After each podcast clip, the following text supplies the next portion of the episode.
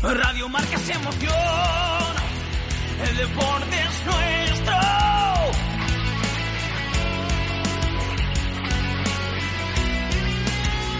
Radio Marca es emoción, el deporte es nuestro.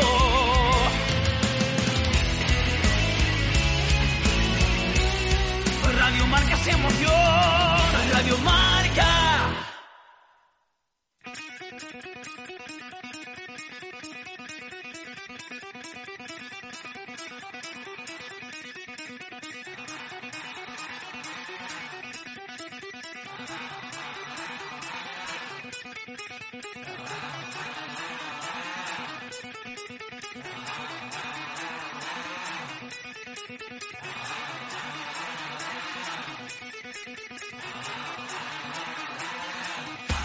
Directo Marca Bilbao con Alberto Santa Cruz.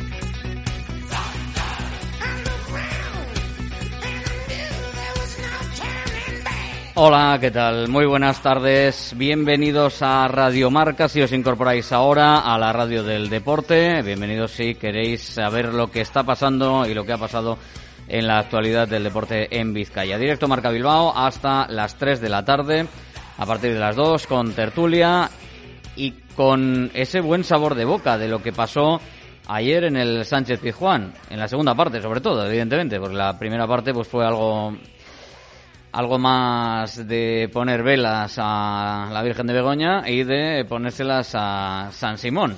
Que si fuese Don sería otra cosa, pero eh, estuvo absolutamente espectacular, sacando los balones que había que sacar para que pudiese tener opciones el conjunto rojiblanco hasta el final del partido. Y ahí llegaron esas piernas frescas, cabeza fresca de Iñaki Williams cuando sale desde el banquillo. Habrá quien diga que, hombre, caro revulsivo es, pero si de revulsivo funciona como está funcionando, ni tan mal. Con el gol, eh, golazo de, de Iñaki Williams, el conjunto rojiblanco que consigue tres puntos que todavía le dejan muy lejos de lo que es cualquier tipo de pelea europea, pero sí que por ahora en los próximos partidos todavía se puede mirar de medio reojo eh, a esa Conference League, porque más allá pues no da la cosa pero el conjunto rojiblanco sí tiene la posibilidad de pelear por, por algo en este final de temporada, que es algo que por lo menos queríamos que pasase, que hubiese algo por lo que pelear. Villarreal, sexta plaza, 52 puntos, uno menos, más cerca el Betis, 40, 51, Granada 45 y Athletic 45. Entre ellos van a estar esos dos puestos, el sexto de Europa League y el séptimo del conjunto verde y blanco ahora mismo, del Betis que da acceso a la Conference League. Veremos hasta dónde puede llegar el Athletic y si consigue por fin enlazar dos partidos consecutivos. Será el sábado, será frente a Osasuna.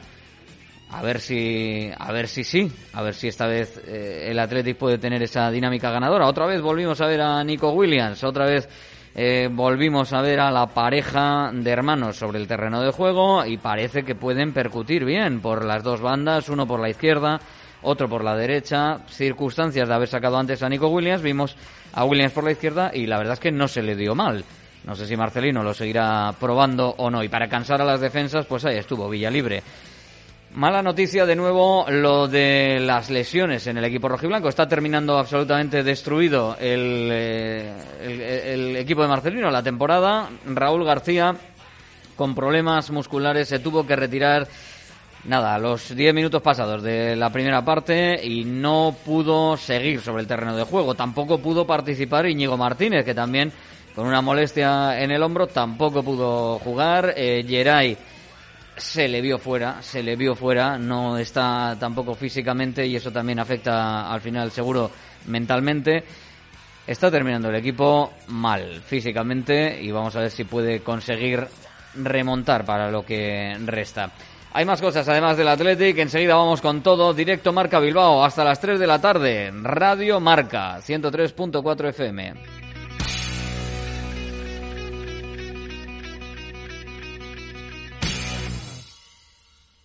En AXA Seguros tienes el mejor seguro para tu coche y en AXA Churdínaga te ofrecemos el seguro desde 155 euros y hasta un 60% de bonificación. El mejor asesoramiento y servicio lo tienes en AXA Churdínaga, en Bilbao, Avenida Chomingarat en número 4, trasera, junto a la Seguridad Social. Además, tu seguro de hogar desde 120 euros, con las coberturas que necesitas. AXA Churdínaga, teléfono 94 411 1190.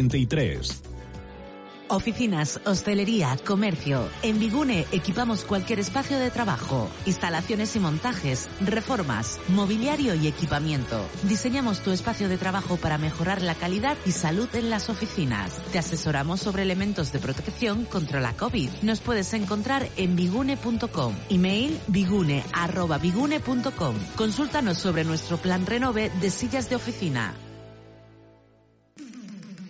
Fábrica de Cocinas Direisa, especialistas en fabricar cocinas desde hace más de 35 años. Pide tu cita con nuestros diseñadores en cocinarrey.com y ven a conocernos. Estamos en carretera Baracaldo El Valle, Polígono y Arra 4. Bacalao Eguino, más de 80 años vendiendo posiblemente el mejor bacalao del mundo, con tiendas en Baracaldo, en Portugalete y en la calle Ascao, en el casco viejo de Bilbao, junto a las bocas de metro. Disponemos en nuestras tres tiendas de bacalao desalado en su punto para poder consumir cualquier día del año y además preparamos en todas las tiendas tu bacalao para que lo puedas llevar de viaje en las mejores condiciones. Y recuerda, yo siempre cocino con bacalao eguino. Directo Marca Bilbao y con Bacalao Eguino y con Rafa Beato. Hola Rafa, muy buenas. Hola, ¿qué tal? Muy buenas. Bueno, con esa eh, siempre e, e, esa adivinanza, ese león enjaulado, ese bacalao para repartir y para conseguir. ¿Qué tenemos para esta semana? ¿Qué es lo que has preparado? A través del WhatsApp 696036196, el WhatsApp de Radio Marca Bilbao, donde puedes ofrecer opiniones y también impresiones en torno a este león eh, que hemos enjaulado gracias a Bacalao Eguino futbolista del Atlético y también del Atlético Osasuna de Pamplona. Entre otros equipos, precisamente con el equipo rojillo debutó en Primera División. Decíamos ayer que completó siete temporadas en el eh, Athletic. La última fue testimonial ya que no disputó un solo partido oficial. Y en las otras seis, 119 partidos, un par de dianas, jugaba como defensa y debutó como León sustituyendo no a un defensa, sino a un atacante, el mítico Julen Guerrero en la Rosaleda. Es nuestro león enjaulado el que tenéis que adivinar 696036196 el WhatsApp de este programa para que uno de vosotros se lleve un premiazo. Y si además nos mandas de la misma con el texto el resultado de ese león enjaulado y una opinión, pues luego también la, la escuchamos del partido de ayer. Enseguida estamos con todo lo que pasó. Bacalao Eguino, más de 80 años vendiendo posiblemente el mejor bacalao del mundo, con tiendas en Baracaldo, en Portugalete y en la calle Ascao, en el casco viejo de Bilbao, junto a las bocas de metro. Disponemos en nuestras tres tiendas de bacalao desalado en su punto para poder consumir cualquier día del año y además preparamos en todas las tiendas tu bacalao para que lo puedas llevar de viaje en las mejores condiciones. Y recuerda, yo siempre cocino con bacalao eguino. Toma bacalao, bacalao, que toma bacalao. El colchón ideal existe. Colchones per la Salute, únicos del mercado con certificado médico. Colchones y almohadas certificados por el Ministerio de Sanidad y homologados por la Comunidad Europea. Los colchones per la Salute previenen y alivian problemas posturales, evitan y calman dolores articulares y además mejoran la circulación sanguínea. En Per la Salute también disponemos de una línea de colchones certificados para deportistas. Para toda la familia, colchones per la Salute. Ven a probarlos, te sorprenderán. Déjate asesorar por nuestro equipo. En Baracaldo, calle Juan de Garay 1, teléfono 688-858-741 y en Basauri, Careaga Goicoa 48, teléfono 698-868-664. Dos protagonistas ayer, uno durante gran parte del partido y otro en el final del partido. Durante la mayor parte del choque, Unai Simón. Ha sido una victoria muy trabajada por parte de todo el equipo. Hemos sufrido mucho y al final, pues bueno, todo ese trabajo que, que hemos hecho en conjunto, pues yo creo que nos ha, dado la victoria que, que, bueno, yo creo que nos la merecíamos. Venimos de una racha de, muchos empates en los que, bueno, lógicamente en todos los partidos hemos, estado vivos hasta la última jugada y, bueno, eh, hoy se ha dado que, que, hemos metido esa última jugada y, bueno, lo que tú dices, eh, somos un equipo que se ve que somos competitivos, tengamos el rival que tengamos enfrente y, bueno, eh, ya te digo, ha sido una pena tener esa racha de, empates que, que podíamos haber conseguido más puntos, pero bueno, así es el fútbol y, y seguiremos trabajando para seguir ganando más. Claro, a ver, sabemos que es una liga muy complicada. No solo somos nosotros el equipo competitivo. Eh, los Asuna es un equipo que defiende y ataca muy bien, es un equipo fuerte. Pero bueno, eh, por eso tenemos que pelear, por conseguir dos victorias consecutivas. Y, bueno, a partir de ahí tenemos que descansar y, bueno, eh, preparar el partido de Osasuna que, seguro que, nos va a salir bien. Unai Simón volvió a encontrarse con él mismo, con Simón. Bueno, el que debajo de palos realmente pues casi siempre ha sido. Otra cosa es cuando tiene que tomar decisiones sobre mm, decisiones de pensar, decisiones que no son instantáneas, que no son rápidas, que no son en fracciones de segundo. Cuando tiene que decidir en una salida, cuando tiene que decidir en, un apoyo, en ese tipo de momentos es cuando estamos viendo que últimamente pues ha tenido algunas decisiones que provocan eh, pues problemas en el equipo rojiblanco. Protagonista del final de partido, Iñaki Williams. Joder, vaya golazo. Hemos sabido sufrir, eh, venir aquí al Sánchez Pizjuán nunca es fácil. Eh, hacía tiempo que no, que no ganábamos aquí y creo que, que, hemos sabido sufrir, hemos trabajado, hemos hecho 90 minutos muy, muy completos contra todo un Sevilla que se estaba jugando muchas cosas y creo que, somos merecedores de esta victoria. Por momentos hemos, hemos sido eh, poseedores de la pelota, nos hemos atrevido, eh, los pivotes hoy han estado eh, colosales, bueno, te diría que, que, todo el equipo ha estado colosal y la verdad que, que, nos vamos muy satisfechos. Hemos hecho un grandísimo trabajo y creo que, que por estas cosas pues eh, se agradecen porque te vas contento para casa. Feliz pues porque al final eh, eh, no, me, no me estaban saliendo las cosas del todo como yo quería, como, como la gente esperaba y bueno pues muy contento pues el poder seguir disfrutando con mi hermano en el campo, de, de verle disfrutar, de verle sonreír y pues obviamente pues cuando al equipo ayudas con un goltillo y te llevas los tres puntos pues siempre es satisfactorio. Los protagonistas del partido, Unai Simón e Iñaki Williams.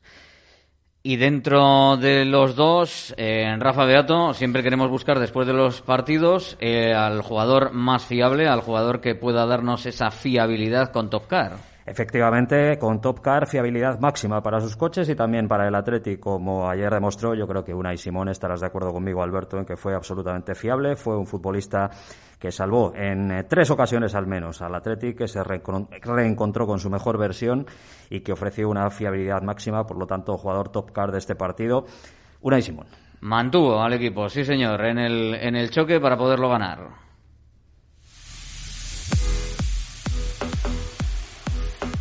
Top Car solo tendrás un problema, elegir qué coche te llevas porque lo único difícil será decidirte por uno. Compacto, berlina, monovolumen. Busques el modelo que busques, lo encontrarás en Top Car. Disponemos del mayor stock de coches premium y de ocasión de Vizcaya y además con la financiación a tu medida. Top Car está en Galdacao, Polígono Bequea número 1. Visítanos. Centro UNEVI, centro de fisioterapia avanzada con técnicas ecoguiadas en tendones y nervios, osteopatía, podología, nutrición y entrenamiento personalizado, con actividades complementarias como yoga, gimnasia de mantenimiento o pilates.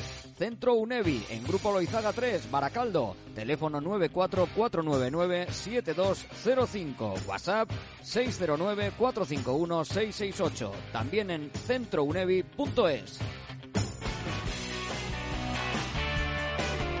GNG, tu taller de confianza abre 24 horas desde gng.es. También te damos presupuesto de mecánica neumáticos, consejos, cita y todo lo que necesites por WhatsApp en el 607-232-595. Servicio mecánico completo de turismo y camión en Euskadi y Cantabria. Consulta tu centro más cercano en gng.es. GNG, tu taller de confianza. WhatsApp 607-232-595.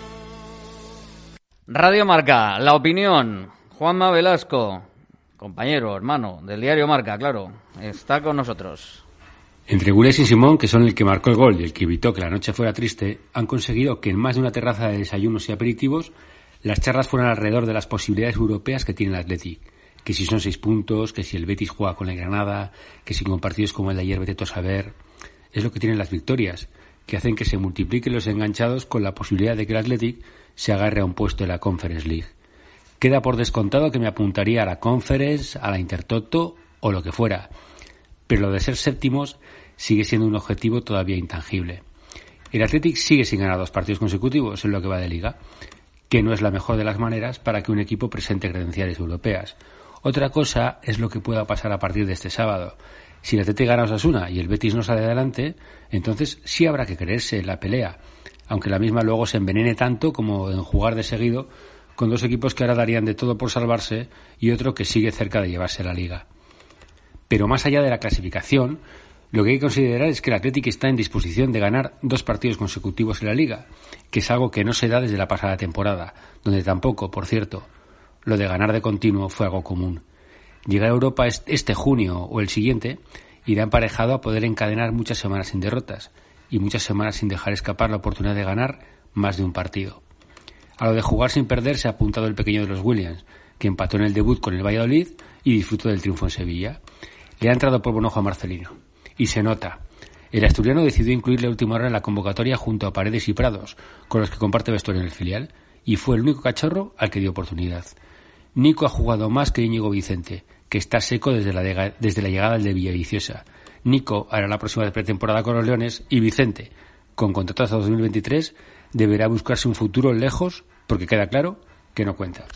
Bastante claro, lo de Íñigo Vicente y Marcelino García Toral, que seguro quiere que las cosas vuelvan otra vez a, tener esa vidilla, a tener eh, esa, esa ilusión. Vamos a ver qué, qué decía con esa victoria del conjunto rojiblanco. Ander Cotorro, hola. ¿Qué tal Alberto? Muy buenas. Una victoria del Athletic con una buena versión del equipo que les permitió no solo llevarse los tres puntos, sino también hacerlo con la portería cero, que es algo en lo que ha insistido Marcelino bastantes veces desde que es entrenador del Athletic. De hecho, el técnico asturiano resume el partido de ayer en una buena actuación sin errores, en la que el portero hizo buenas paradas, que vienen siendo un poco los méritos que ha hecho el equipo durante varios partidos esta temporada, solo que en esta ocasión les ha tocado llevarse los tres puntos.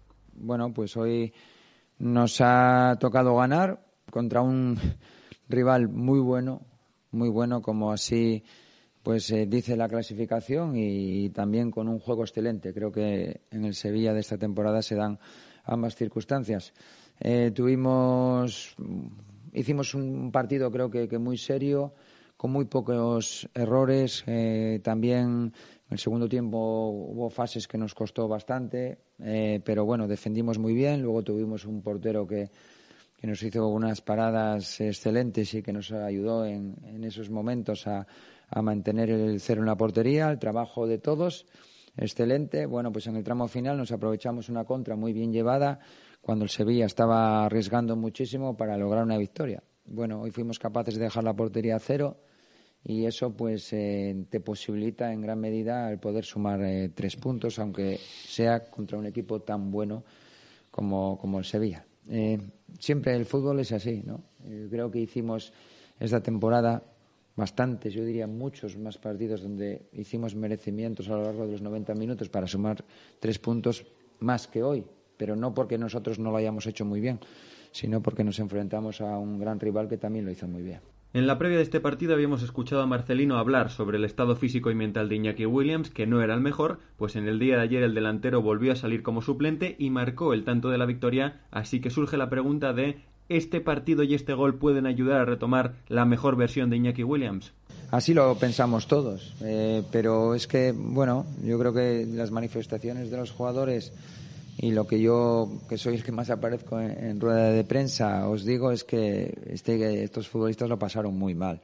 Y creo que tiene mucho mérito el nivel competitivo que están demostrando eh, después de, esas dos finales y que dejan en el campo todo lo que tienen. Unas veces con más acierto, otras veces con, menos, pero lo que no se puede dudar es de, la profesionalidad, del trabajo, del esfuerzo y de querer jugar, ¿no? Vinimos hoy aquí. Creo que en el primer tiempo hubo alternancias en el dominio, en el segundo tiempo el Sevilla dominó más. Quizás haya tenido ocasiones más claras en el primero. Nosotros también tuvimos eh, las nuestras y aproximaciones peligrosas. Bueno, eh, se decantó el partido de nuestro lado eh, porque tuvimos ese más acierto. Y en cuanto a Iñaki, pues lo pasó mal y esto le va a venir muy bien.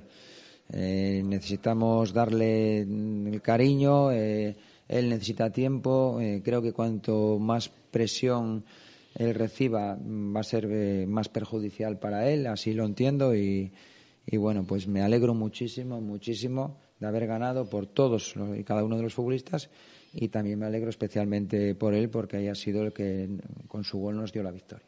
Otro de los principales responsables de la victoria del Atlético ayer en el Pizjuán fue Unai Simón. El portero mantuvo a los Leones en el encuentro con sus paradas, sobre todo a remates tanto de cabeza como con el pie de Youssef Nesiri y Marcelino también quiso valorar la actuación de su guardameta. Ha sido un futbolista decisivo eh, en el partido de hoy. Ha tenido intervenciones buenísimas.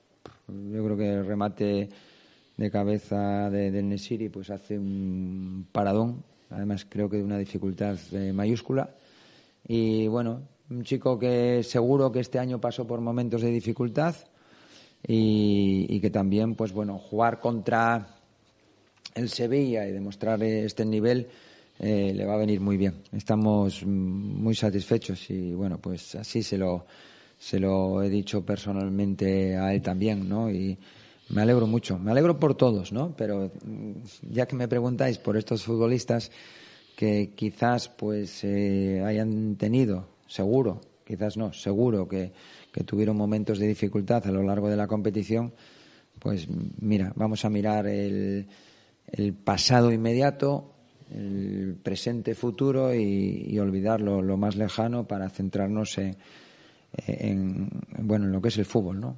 Todo es historia, eh, hay que mirar hacia adelante y, bueno, pues creo que es de ensalzar, repito una vez más, el trabajo, el esfuerzo y el rendimiento del equipo en una situación difícil para ellos, pero que han sabido levantarse y que seguro que esto les va a, a, servir para mejorar en el futuro. Bueno, veremos hasta, hasta cuándo, porque ahora mismo lo que comentábamos, Villarreal 52 puntos sexta plaza, Betis 51 séptima plaza, Granada octavo con 45, Athletic noveno también con 45.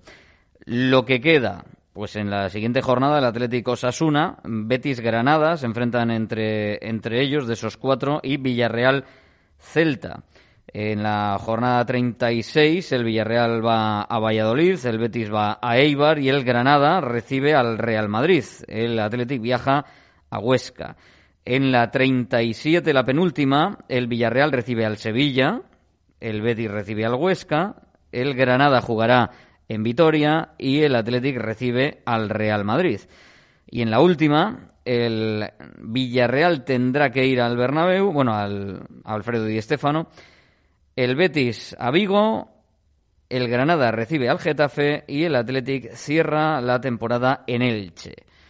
Bueno, eh, difícil, Difícil, está complicado, está complicado. El partido frente al Real Madrid ahí está complicado. Los demás también tienen algunos enfrentamientos eh, complicados, pero claro, si más o menos estuviesen todos igualados, pues se podría, se podría tener opciones serias, porque la verdad es que el calendario es bonito como para pelearlo.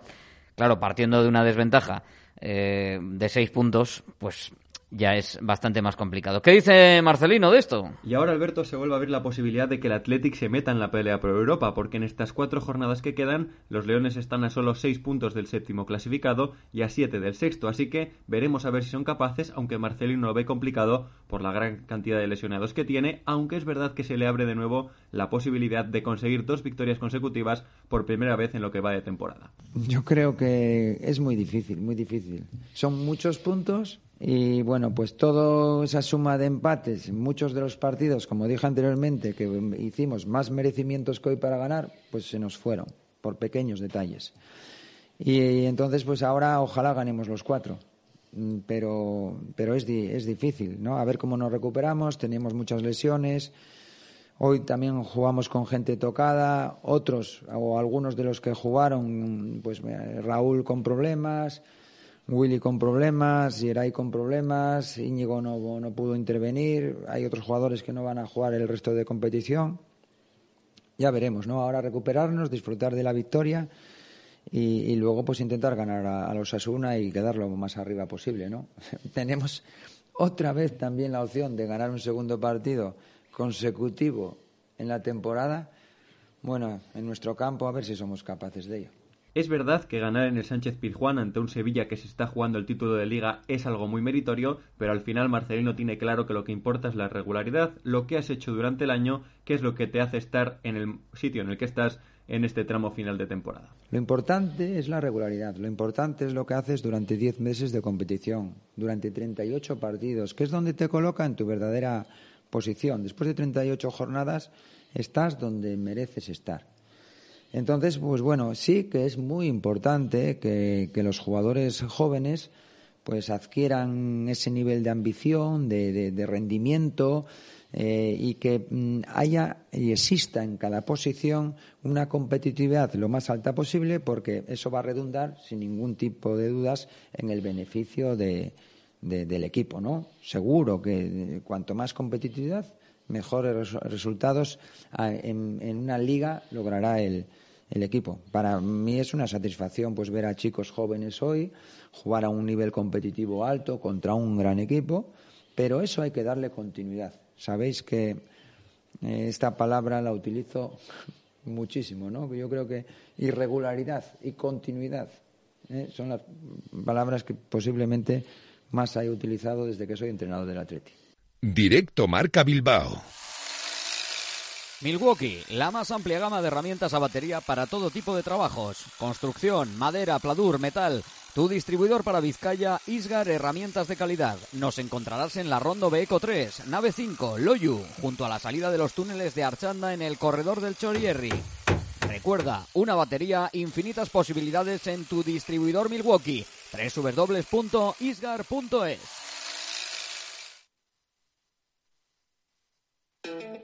En Mecano equipamos todo tipo de almacenes, entre plantas, estanterías industriales, de archivo o domésticas. Paletización, todo tipo de cargas para tu almacén, desde las más ligeras a las más pesadas. Equipamos vestuarios para empresas y colectividades. Suministramos taquillas, también equipamientos comerciales, mediciones y presupuestos sin compromiso. Nos puedes encontrar en Avenida Chorierri número 25, en La Rondo, Loyu, frente a Olarra. Teléfono 94 470 1755. Página web mecano.es. También en Facebook e Instagram.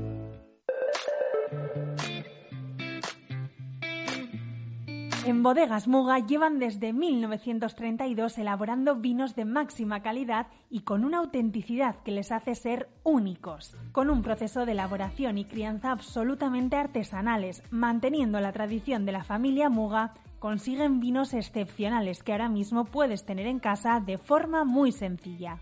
De la bodega a tu casa, tecleando bodegasmuga.com, allí puedes conseguir todos los vinos de la familia Muga de forma absolutamente sencilla. bodegasmuga.com ¿Quieres comer o tomarte algo en un lugar y entorno especial? Bar Restaurante Antón, en Archanda. Amplias terrazas exteriores y amplio espacio interior. No te pierdas nuestra repostería casera y tortillas. Especialidad en chuletas, también platos combinados y picoteo. Disfruta de nuestras conocidas rabas los fines de semana y festivos. Bar Restaurante Antón, frente al funicular, junto al campo de fútbol, en Archanda. Más de 60 años contigo. Teléfono 94 445 50 5059. Bacalao Eguino, más de 80 años vendiendo posiblemente el mejor bacalao del mundo, con tiendas en Baracaldo, en Portugalete y en la calle Ascao, en el casco viejo de Bilbao, junto a las bocas de metro. Disponemos en nuestras tres tiendas de bacalao desalado en su punto para poder consumir cualquier día del año y además preparamos en todas las tiendas tu bacalao para que lo puedas llevar de viaje en las mejores condiciones. Y recuerda, yo siempre cocino con bacalao eguino. Pistas, pistas, queremos pistas, Rafa Beato. Pues pistas para enviar un WhatsApp al 696036196, descifrar quién es nuestro león de esta semana, jugador del Atleti, debutante en primera con Osasuna, debutante en el Atleti, sustituyendo a Julen Guerrero en la Rosaleda, que jugó durante dos etapas diferentes en el Atleti. Primero una no demasiado exitosa, se tuvo que marchar, jugó en otro equipo durante cuatro temporadas y allí obtuvo sus mayores éxitos deportivos e incluso llegó a ser capitán de aquel equipo antes de volver ya con un rango bastante mayor al Atleti para completar esas siete temporadas finalmente y 119 partidos. Es nuestro león enjaulado, el de Bacalao Eguino. WhatsApp al 696 y podéis también mandarnos ese WhatsApp para vuestra opinión, ¿eh? para lo que queráis mandarnos al 696-036-196. Nosotros lo escuchamos, lo ponemos en común, lo ponemos en conjunto y lo hablamos, claro que sí. Compañero de Copa y Gol Televisión, Jaime Ugarte, opinión de lo de ayer. Excelente triunfo del Atlético ayer en un campo muy, muy complicado como es el Ramón eh, Sánchez Fizjuán. Es evidente que este triunfo de alguna manera no mitiga el, el, dolor que todavía estamos sumidos, ¿no? No, no, no terminamos de asimilar al 100% eh, las derrotas en las finales eh, de Copa, ¿no? Sobre todo quizás la de la Real Sociedad, pero también la del Fútbol Club Barcelona por aquello de que se ha dicho tantas veces de no competir en esas finales. Pero no es menos cierto que el Atlético, que con la victoria frente al Atlético de Madrid y esta frente al Sevilla, dos equipos que están eh, peleando por el título de liga, bueno, pues ha dado un paso muy importante también por el advenimiento de los jugadores jóvenes que es algo que yo creo que todo el mundo venía demandando y poco a poco, como ha pasado siempre, no se puede juzgar a un futbolista por uno o dos o tres partidos, tienen que jugar con la suficiente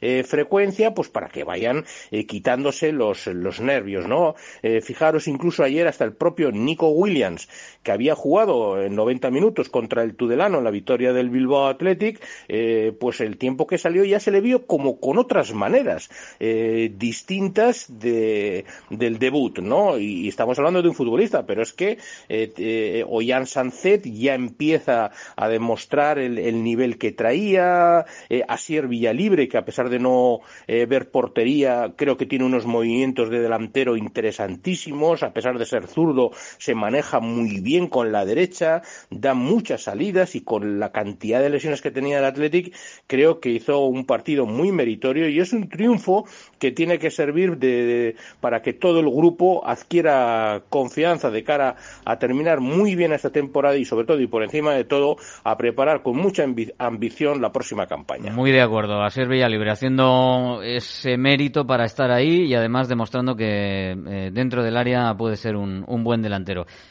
Que es que acaba de aterrizar, como quien dice. Vamos a darle un poquito de tiempo. Igual de repente tenemos un delanterazo para muchos años. Armarios y muebles Los Chopos. Fabricamos tus muebles a medida y totalmente personalizados, con materiales de primera calidad y en una gran variedad de acabados. Empresa familiar con más de 30 años de experiencia y fábrica 4.0 en Lemoa. Exposiciones en Guecho y Lemoa. Más información en la web armariosloschopos.com. También en redes sociales arroba armarioschopos. La charcutería alemana, la moderna, se mueve, pero muy poquito. Ahora en Colón de la Reategui número 25, prácticamente frente a la salida del parking de la Plaza del Ensanche. Colón de la Reategui 25, la ubicación de la charcutería La Moderna, donde tienes todas las especialidades de Germantate, como también en Alameda Recalde, junto a la Lóndiga. Y en la Plaza del Ensanche, a Imposil, la tasca más futbolera para vivir el fútbol y el Atleti como en ningún sitio. ¡Aupa Atleti! ¡Pros! Salones, dormitorios, cocinas, baños. Cualquier estancia de tu vivienda puede ser mejorada, reformada o construida. En Kiran Diseño y Decoración te enseñamos en 3D cómo va a quedar tu nuevo hogar. También realizamos reformas integrales. Nos encargamos de todo. Confía en Kiran Diseño y Decoración. Estamos en la entrada Usánsolo, calle Ander de 1 a 2. Visita nuestra amplia exposición con diferentes ambientes. También nos encontrarás en el teléfono 94 402 8329 y en la web kiram.es. Radio Marca, directo Marca Bilbao, hasta las 3 y repasamos con Rafa Beato la información polideportiva que tenemos encima de la mesa. En una semana, Alberto, en la que echamos muchas cuentas y en la que podemos tener un virtual campeón de liga el próximo sábado en Churdínaga. Nuestro equipo de básquet en silla, después del gran éxito de colocarse entre los cuatro mejores equipos de Europa, vuelve para casa con la satisfacción del deber cumplido y con la posibilidad, insisto, de ser virtual campeón de liga el próximo sábado. Se tienen que dar ciertos resultados si es que hay jornada intersemanal, recuperación de partidos para dos de los perseguidores. Ilunion, Extremadura juegan el jueves y también lo hacen el sábado. Extremadura y Union en partidos que quedaron diferidos en su día, por lo tanto, si el conjunto de Extremadura, que es su principal rival ahora mismo eh, para quitarle o poder quitarle el título, tiene tan solo tres derrotas por dos de los hombres de Adrián Yáñez, pues el sábado en ese derbi ante Susenac de Vitoria pudiera quedar eh, casi casi finiquitado el título de liga, pero no matemáticamente porque luego tienen que rendir visita los hombres de Vida y de Acal y Unión en Madrid en la penúltima jornada de la liga. Tienen, cierto, es un colchón no solo de sus triunfos, 17-2 es el balance de los bilbaínos, por 15-3 para Extremadura, sino también los 30 tantos de ventaja que consiguieron en el partido de ida ante el conjunto de Ilunian, que va a ser un poco el juez de ese campeonato. Quedan tres jornadas. Susena eh, de Vitoria y Fundación Aliados de Valladolid en casa en la última jornada y entre medias esa visita al Ilunion al equipo que le apartó de la tercera plaza en el podio europeo de esa Champions Cup del pasado fin de semana. El sábado, como digo, pues si se dan esos carambolas, dos eh, derrotas de Extremadura y una victoria de los bilbaínos estaría prácticamente hecho, pero no matemáticamente. Semana de cuentas también y semana de también incertidumbre para Bilbao Basket, todavía confinado el equipo, todavía no pueden hacer entrenamientos más que individualmente en casa. El viernes, en principio, acaba la cuarentena. Hoy hay una reunión en la sede del ACB, una asamblea en la que por fin se va a dar el visto bueno al retraso del fin de la liga regular, que no va a acabar el 16 de mayo, no cabría en todos los partidos, al menos en condiciones normales. Tiene que jugar todavía cuatro encuentros en casa el conjunto vizcaíno, Gran Canaria, Burgos, Fuenla y Juventud tienen que desfilar por Miribilla y visitar el Wizzing Center para jugar contra el Real Madrid. Con dos victorias de ventaja, estudiantes con solo dos partidos por disputar, en casa ambos ante Obrador y Burgos puede poner en chino y filipino la permanencia del conjunto vizcaíno si es que gana los dos obligaría a hacer pleno a los hombres de Alex Mumbru. Y también tenemos que reseñar y felicitar al equipo de Miribilla de ciclismo que ha logrado colocarse como líder de la Copa de España después de hacer un brillante segundo puesto por medio de la Hermoarra Isaro Oliveira en ese segundo puesto en la prueba de Balmaseda. Con ello eh, y con eh, el resto de actuación del equipo de Miribilla, gracias a esos resultados se ha colocado el conjunto bilbaíno como líder de la Copa de España Féminas de la categoría eh, correspondiente, con lo cual gran éxito para las chicas de la escuadra de Miribilla, mientras que las de Vizcaya Durango preparan ya su primera vuelta por etapas. El jueves está ya en la liza la Semana Ciclista Valenciana, primera prueba insisto, por etapas en la que va a estar el conjunto profesional vizcaíno. Iker Torrescusa, nos acercamos a la información de las categorías inferiores. Hay algunas malas noticias, sí. Hola de nuevo, Alberto. Pues en fútbol de categorías inferiores, un martes sin eh, mucho movimiento respecto a nuestros equipos, más allá del comunicado que emitió en el día de ayer el Baracaldo Club de Fútbol hacia sus socios debido a ese descenso matemático consumado el pasado domingo a la tercera división. Por ello, la Junta Gestora del conjunto Fabril decidió comunicar a través de su página web que se procederá a una asamblea general extraordinaria para debatir el futuro del club, un eh, equipo que en los últimos años, como bien sabemos, ha estado en una situación económica bastante peculiar y con esos problemas con eh, Hacienda, pues eh, tienen que debatir cómo será el devenir de los acontecimientos para un conjunto histórico que, como decimos, ha descendido a la tercera división y en ello se debatirá pues, cómo dar viabilidad a este nuevo proyecto en la tercera división. Eh, decía el comunicado, no hemos conseguido el objetivo que nos marcamos a principio de temporada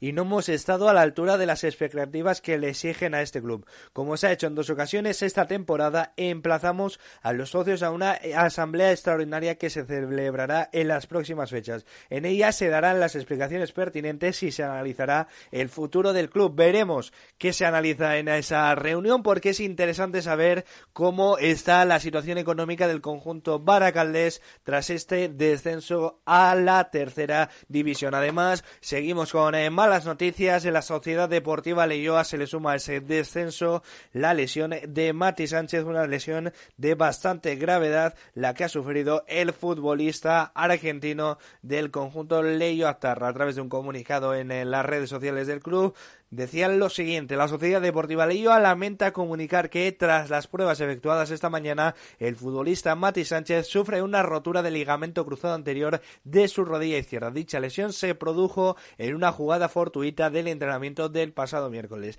Desde el club queremos mostrarle a Mati nuestra absoluta solidaridad también. Nos sumamos en Radio Marca y mandamos un abrazo al futbolista de la Sociedad Deportiva Leyoa. Y hablando ya de lo que se puede venir este fin de semana, estaremos pendientes de lo que acontezca en la tercera división porque va a haber partidos en los que se decida mucho, sobre todo en ese grupo cabecero donde Guernica Club, Sestao River y Real Sociedad C pelean por estar la próxima campaña en la segunda división de la Real Federación Española de Fútbol. El conjunto de Urbieta, el Guernica Club, lo tiene a un pasito, consiguiendo un punto ya, se metería en esa categoría. El Sestao River tiene que esperar a que pinche el filial de la Real Sociedad y en caso de empatar a puntos, el Golaveras eh, individual, el golaveras particular entre ambos equipos le favorecería al Sestao River, por lo tanto, esperemos que pueda pinchar el filial Churi Urdin este fin de semana y que el Sestao River afronte estas dos jornadas con victoria y pueda estar el próximo año en la segunda división B, esa categoría que se le está resistiendo en los últimos años. Además, también estaremos pendientes de los otros dos subgrupos, tanto el intermedio, donde seguimos a la espera de saber las fechas donde se recuperen esos compromisos que le quedan aplazados a Sociedad Deportiva de Deusto frente a Club Deportivo Vasconia y Club Deportivo San Ignacio, que pueden ser decisivos de cara al devenir de la competición para la Sociedad Deportiva de Deusto. Esos eh, equipos que teníamos eh, en esa lucha, como son Sociedad Deportiva de Usto y Santucho Fútbol Club, se lo van a jugar en estas últimas jornadas. Hay que recordar que el conjunto de Echesuri está en una situación bastante eh, favorable por el hecho de que tiene que jugar dos partidos más que el resto de equipos y solo ganando uno de esos partidos recuperados ya se pondría en el liderato de la clasificación. Esos dos equipos accederían a un playoff en el que en principio estarían Sestao River, Urduliz, Club Deportivo Vitoria y Pasaya Quirol el Cartea, en el que se decidirá otra plaza más para esa segunda división de la Real Federación Española de Fútbol. Perfecto, seguiremos esos detalles, esos toques. Vamos a destacar también, Níker, hay que destacar algunas de las cosas positivas que, que nos está dejando la campaña, algunas de las buenas campañas. Pues Alberto, una de las cosas que hay que destacar esta temporada es sin duda la gran campaña que ha realizado el Arenas Club de Guecho y gran parte de culpa la tiene su director deportivo, Toño Vadillo. Muy buenas. Hola, buenas. ¿Qué tal? Bueno, lo primero de todo hay que felicitarte por el trabajo que, que has realizado al frente del equipo desde la dirección deportiva en una temporada que era complicada, ¿no? Por todo lo que rodeaba ese sistema de subgrupos, la pandemia. Pues sí, eh, y la muestra está ahí que muy buenos equipos están pasando muchísimos problemas eh, para mantener la categoría. La verdad que estamos muy contentos, ha sido una satisfacción enorme que eso que tienes en la cabeza y que piensas que va a funcionar, pues realmente ha funcionado y, y hemos competido, estamos compitiendo durante todo el año a un nivel buenísimo. Y encima veníais de, una temporada pasada que se había cortado en el, en el mes de marzo y estabais en la eh, decimonovena posición, en puestos de descenso y con mala dinámica que al final era quizá más complicado todavía darle la vuelta a la situación. Pues sí, sí. Ya las últimas jornadas habíamos conseguido salir de esa, de, esa zona tan baja. Nos quedaban los partidos decisivos donde nos jugábamos mantener la categoría y, y la verdad que fue un sufrimiento esta temporada. Bueno, eh, se cambió de ciclo, ¿eh? todo lo que había hecho Lainas anteriormente, que había sido muy bueno en los últimos años, eh, era el momento de cambiar, 19 jugadores nuevos y, y siempre pues esa incertidumbre cuando se da un giro tan drástico a, a una plantilla de, de ver lo que iba a pasar y la verdad que que ha sido una satisfacción. Claro, porque era muy arriesgado. Al final eh, se mantuvieron en el equipo Diego Carrio, Ian Uranga y poquito más, ¿no? Si no me equivoco. Y al final. Eh, que había venido en el mercado de invierno. Que al final. Y que venía de una, de una lesión larguísima. Sí, que era una, una decisión muy complicada el tener que cambiar completamente el ciclo. Y la verdad es que ha salido bastante bien. Pues sí, la verdad que los dos, los últimos años de la ENA había estado flirteando, rozando el larguero del descenso y evidentemente había que cambiar algo. ¿eh? Yo tenía mis ideas, mi perfil de, somos el equipo más joven, quitando los filiales de los 102 de, de la liga, el presupuesto, como en la mayoría de los clubes, cada vez más reducido y había que tirar de, pues de, mis 30 años de conocimiento del fútbol vasco y, y, de, y de gente con, que no jugara solo por dinero, sino por, con ilusión de conseguir nuevos retos y nuevas metas. Y así ha sido ahí quería entrar en lo de tu conocimiento del fútbol vasco porque gran parte de los fichajes han venido de la tercera división. Casos de Leandro Martínez, Iván Alonso Kepa del Sestao River, Rafa de, del Somorrostro, gente como Íñigo Celigüeta del Portugalete, que al final ha sido un mercado bastante reducido, digamos, gente de, que ya conoce lo que es el fútbol de aquí y eso al final ha dado sus frutos. Pues sí, hemos hecho un buen grupo, un perfil de jugador similar de edad con un perfil económico también parecido para que no haya grandes diferencias de unos a otros y, jugadores pues que han estado eh, en, las canteras profesionales de nuestro fútbol y todos no pueden estar y al final son jugadores que se van quedando cortados en otros equipos de los filiales pero jugadores con mucho potencial. ¿Te generaba dudas a principio de temporada cómo iban a responder este tipo de jugadores? Pues eh, quizá Leandro no, porque ya estaba acostumbrado a jugar en segunda B, menos la temporada pasada. Era la primera temporada que jugaba en tercera el año pasado, claro. que siempre había jugado en segunda B. Por eso, que la diferencia la, había tenido el año pasado, pero gente como Kepa, ante su primera experiencia en segunda B, porque había estado en mm. tercera con el River y con el Club Deportivo San Ignacio anteriormente, o gente como Celigüeta, que sí, había conseguido el, el ascenso a, a segunda B con el Portugalete, pero venía de estar en el Lago Nonac y anteriormente en eh, la cantera de la Real. Sí, yo reconocía de cuando ya jugó en el Berio y en la Real C y, en el Portugalete y es un jugador que, al final jugador de equipo que a veces no dice mucho cuando le ves pero yo sabía que era un baluarte en el equipo. Y bueno yo dudas no tenía ninguna del comportamiento y cuando digo de comportamiento, de que íbamos a competir, de que íbamos a ser un equipo difícil de ganar, hemos perdido solo cinco partidos de 23 y, prácticamente todos por la mínima, de penalti, con expulsión, es decir, que hemos perdido los partidos muy luchados hasta última hora. Hemos perdido, creo que de los cinco, tres partidos, 1-0. Y, y, tres de ellos, y los tres de penalti. Y, y los tres con expulsión, eh, o sea, con inferioridad. Entonces, bueno, eso no tenía dudas de que íbamos a competir bien.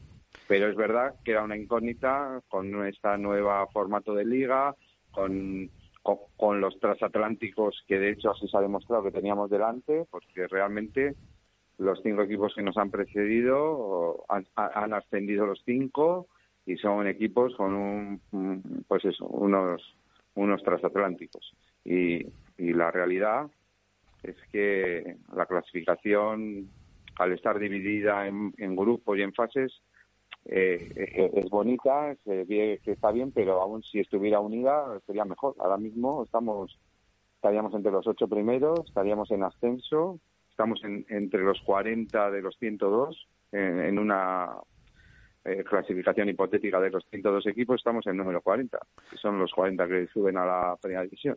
Entonces, bueno, la verdad que, que todos los datos que van saliendo eh, de estadísticas y tal, eh, estamos muy orgullosos y muy contentos de este grupo de jugadores y de este cuerpo técnico. Decía hace unas semanas Javier Olaizola que el objetivo estaba conseguido desde el día que se ganó al Portugalete y se consiguió mantener la categoría en esa segunda división de la Real Federación Española de Fútbol, que el objetivo del club no era ni mucho menos estar en esa primera división, en esa categoría de nueva creación. ¿Cómo lo planteasteis a principio de temporada desde el equipo? ¿Cuál era el objetivo? ¿Realmente mantenerse en esta categoría? Eh, el objetivo claro era mantenerse y incluso el objetivo, dijéramos, el objetivo presupuestario de la Arena era eh, mantenerse jugando por el descenso. Y nuestro objetivo real, el que pensábamos el cuerpo técnico y la dirección deportiva, porque creíamos en este grupo, es que podíamos estar en el grupo intermedio, en el que daba derecho a la permanencia e incluso, pues, eh, ¿por qué no?, dar la sorpresa. Ya ya ha pasado en el otro grupo con el Amorevita, que se ha colado un peldaño por encima de lo que al principio se pensaba y nosotros pues queríamos eh, también una vez que vimos el inicio de temporada que podíamos competir contra todos, de hecho hicimos una primera vuelta de la primera fase muy buena. También es verdad que pasamos de ser simpáticos y graciosos los jovencitos de la arena a ser un problema y un, un riesgo para algunos transatlánticos de la liga. Sí, porque empezáis la, temporada ya...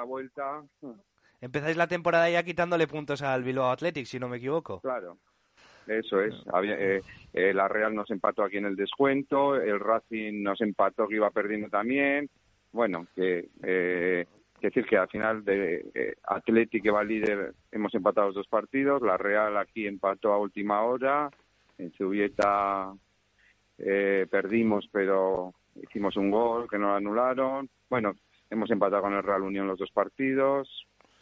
Hemos empatado los dos partidos con el Racing. Es decir, que, que nosotros hemos estado bien todo el año.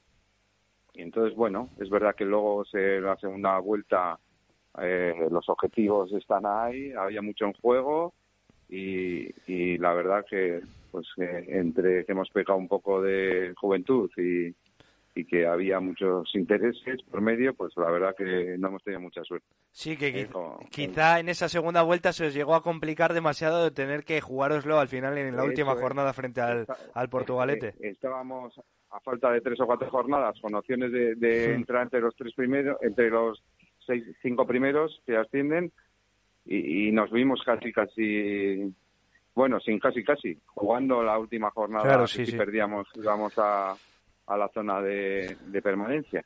Entonces, bueno, yo creo que lo sentimos porque fueran nuestros vecinos y amigos del Portugalete, pero yo creo que era justo que la Arenas no jugara esa permanencia por, por, la trayectoria de toda la temporada. Nosotros no habíamos en descenso prácticamente en todo el año, salvo la primera jornada y la, o sea la segunda porque se aplazó un partido.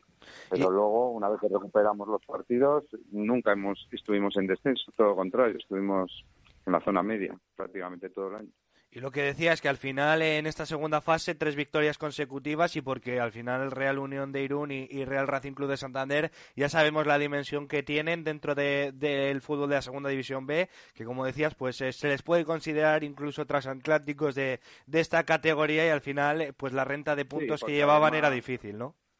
Claro, y, y lo principal porque son muy buenos equipos. Para mí el Real Unión si no ha sido el mejor, ha sido uno de los mejores equipos en global de juego, de, sensaciones. Y es verdad que también al final se le complicó el último tramo de la temporada. Y, pero bueno ha, demostrado luego que era un equipo de ascenso. Y la verdad que que yo creo que los cinco mejores equipos han subido. Era, eran los cinco mejores plantillas. Son eran los favoritos, ¿no? Los filiales y el Racing de Santander partían en todas las quinilas y luego, pues eso, se hablaba de Real Unión, de Amorebieta, eran los que, incluso Baracaldo a principio, eran pues, los que podían notar a, esos otros puestos de ascenso. Pero bueno, ahí quería, Ahí quería ir yo también. Cada uno en su sitio. Que decía que ahí quería ir yo también por el hecho de que hay que darle más valor si cabe, por el hecho de que eh, dos vizcaínos como Sociedad Deportiva Leyoa y Baracaldo Club de Fútbol ya han consumado su, su descenso a la tercera división, el Portugalete está peleando, que por ejemplo el Baracaldo hablaba con gente al principio de temporada y me ponían a todos en las quinielas de, de, poder estar peleando por el ascenso. Y al final se ha visto que, que por mucho que, que a principio de temporada hagas unas cábalas, luego el fútbol pues eh, acaba dando la razón al que mejor ha hecho los deberes, tanto en junio como en julio preparando la, la plantilla, ¿no?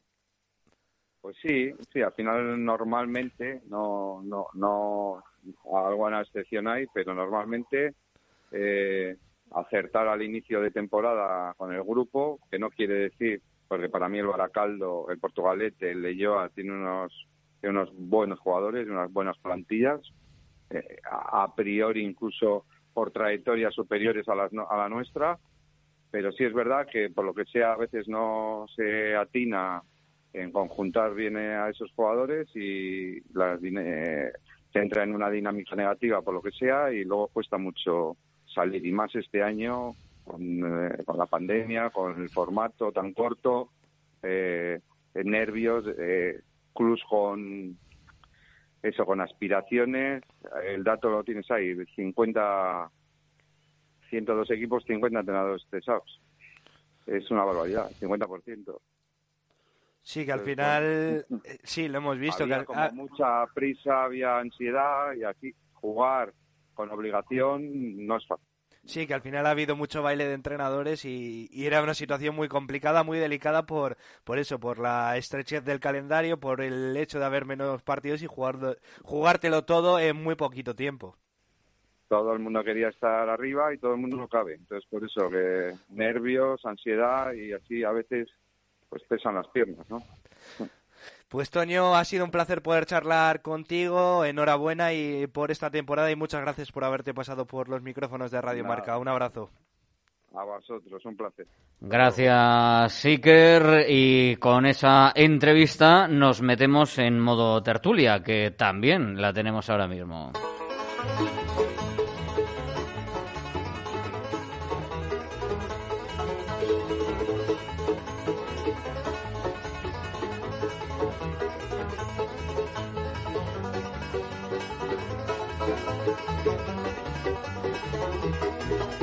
A las 12 minutos de la tarde en Radio Marca Bilbao, el martes, saludamos a Fernando Bálsega y a Kevin Doyle con la tertulia Betty Surekin. Hola, ¿qué tal? ¿Qué tal, Alberto? Buenas tardes. Bienvenidos a todos a Betty Surekin, un martes más, aquí en Radio Marca Bilbao, y hoy contento dentro de lo que cabe eh, de la situación, después de las cosas vividas. Vemos que el Atlético ganó ayer, un partido muy complicado, se lo sacó adelante y con muchos chavales y con muchas novedades que nos han dado aire como para pensar que, que hay cantera, ¿no? Hombre, pues en una semana ganarle al Atlético y al Sevilla, ambos jugándose la liga, pues no es moco de pavo. Muchos dicen, no, que qué pena, ¿no? Haberlo hecho, no haber competido así en el mes de abril, en las, en las fechas clave. Pero bueno, vamos a sacar lecturas positivas como siempre, mucha juventud. Yo de aquí hasta el final quiero verles en acción, quiero verles en el verde y para mí esa es la mejor noticia sin duda alguna. Gorka Regresada, muy buenas. Arrachar León, buenas tardes. Es curioso lo que está diciendo Kevin, ¿no? Que le ganamos al, al Atlético de Madrid y al Sevilla y hay los equipos contrarios que están en la pelea por la liga están diciendo, bueno, ¿y al Barcelona qué? ¿No? Porque al Barcelona siempre regaláis cosas. Y ahora nos queda el Madrid también por delante en uno de estos partidos. Sería buenísimo ser el, el juez absoluto de la liga. Sí, así es. Bueno, por una parte reconfortante ver que en este tramo final el que no tienes un objetivo clasificatorio al alcance, el equipo no se está dejando ir y está compitiendo. Eso indudablemente creo que es, es muy positivo. Pero como ha dicho Kevin, sí es una lástima al mismo tiempo ver de lo que somos capaces y hace muy poquito, eh, la, a la hora de la verdad, pues no fuimos capaces de, de, dar esa, esa talla, ¿no? La que se nos presupone. Bueno, en fin, hay que quedarse con lo positivo. El pasado está ahí para aprender de él y, y tratar de acabar la competición de la mejor forma posible. No, todas las cosas tienen su porqué, ¿no? Eh, Samu Cerrato, muy buenas. Hola, Racha León. Tú me nos decías eh, antes de entrar en el estudio, estás bastante quemado todavía, ¿no? Eh, bueno, quemado. Vengo un poco con espíritu crítico porque, bueno, han sido seis finales eh, y las seis finales perdidas. Esto, por lo menos el entorno en el que me he movido y el que me muevo, de, de amistades, de familia, etcétera, pues la palabra es decepción, desilusión y sobre todo me duele mucho por la gente joven que veo que empieza a pasar un poco de, del Athletic Bilbao. Esto es duro de decirlo, pero es, es verdad. Bueno, son, hay, hay mucho que hablar hoy. Vamos a hacer una pausa publicitaria. Vamos a, a darle cancha a nuestros patrocinadores que siempre están ahí apoyándonos. Restaurante Covica. Comida tradicional, moderna y vanguardista, elaborada siempre con la máxima calidad. Expertos en alta cocina en miniatura con reconocimientos de prestigio ofrecen diferentes alternativas para satisfacer los paladares de todos sus comensales. La comida de calidad y el trato exquisito tienen nombre propio en San Ignacio Usunea 8, Durango. Si pincha el Atleti, poco podemos hacer, pero si pincha tu coche, Neumáticos Echevarría. Dos talleres de máxima confianza en el barrio de Uva y en Abadiño junto a Eroski. Neumáticos Echevarría cuenta con las mejores marcas y los precios más competitivos. Para que todo te vaya sobre ruedas, Neumáticos Echevarría.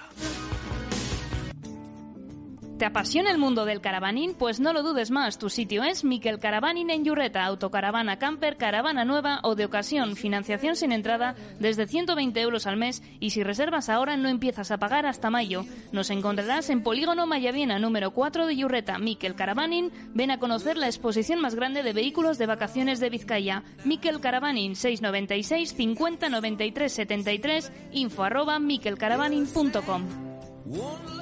Diamanti de Karati, compra de oro con total transparencia y máxima tasación. En Bilbao, Puente de Deusto 13, Autonomía 34, Juan de Garay 7, Doctor Aleiza 20 y Santucho 12. En Portugalete, Carlos VII 7 y en Baracaldo, Avenida de la Libertad 2. El primer outlet de joyas de Vizcaya con un 70% de descuento. Diamanti e Karati. ¿Tienes problemas con tu viejo colchón? No te preocupes más. Colchonerías Bengoa tiene la solución ideal. Canapé de madera más colchón viscoelástico de 1,35 por 1,90 por 395 euros. Ahora con almohada viscoelástica de regalo. Porte, montaje y retirada totalmente gratuita. Colchonerías Bengoa, la de toda la vida. Seis tiendas en Vizcaya. Más información en la web www.colchoneríasbengoa.com. Kaixo, zer moduz alaiz aurreskolan? Oso modu. Bere zoriontasuna, zure lasaitasuna. Mimo zainduko dugu zure aurtsoa. Alaize, nueva aurrescola en Munguía. Búscanos en Instagram, alaice6069 o entra en nuestra web www.alaice.org. No pagues matrícula y disfruta de nuestra promoción de apertura. Te esperamos.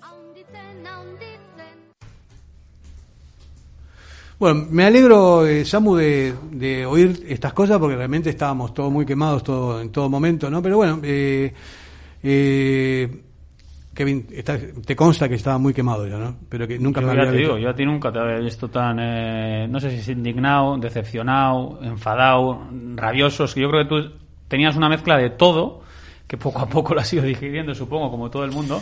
Pero yo el día después de, del Barça, esa misma noche, nos mandamos un par de audios y estabas muy tocado. No, yo te digo, es la primera vez en mi vida que, que apagué la televisión. Después del tercer gol del Barcelona dije, bueno, no- no- ni me enteré cómo quedó el partido hasta, hasta después, ¿no? No quería saber más nada porque estaba absolutamente decepcionado. Yo te entiendo, Samu. Pero también hay que considerar, ahora podemos entrar en análisis de por qué pasan las cosas y de cómo se está reaccionando. Yo me quedo con lo inmediato, que es el partido de ayer.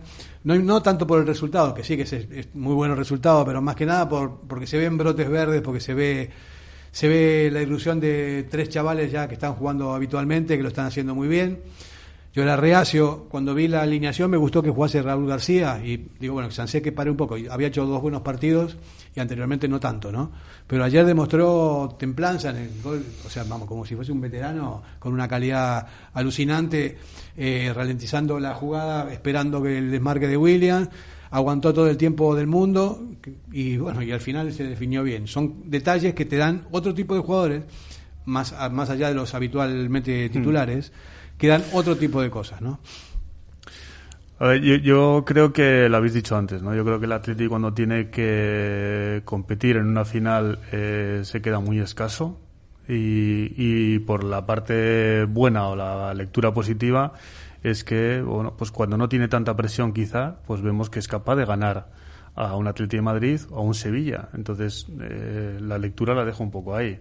Cuando realmente hay presión, y creo que tanto en el planteamiento de las dos finales, Marcelino y los jugadores se equivocaron, eh, luego, cuando no tienen esa presión, son capaces de, lo mejor.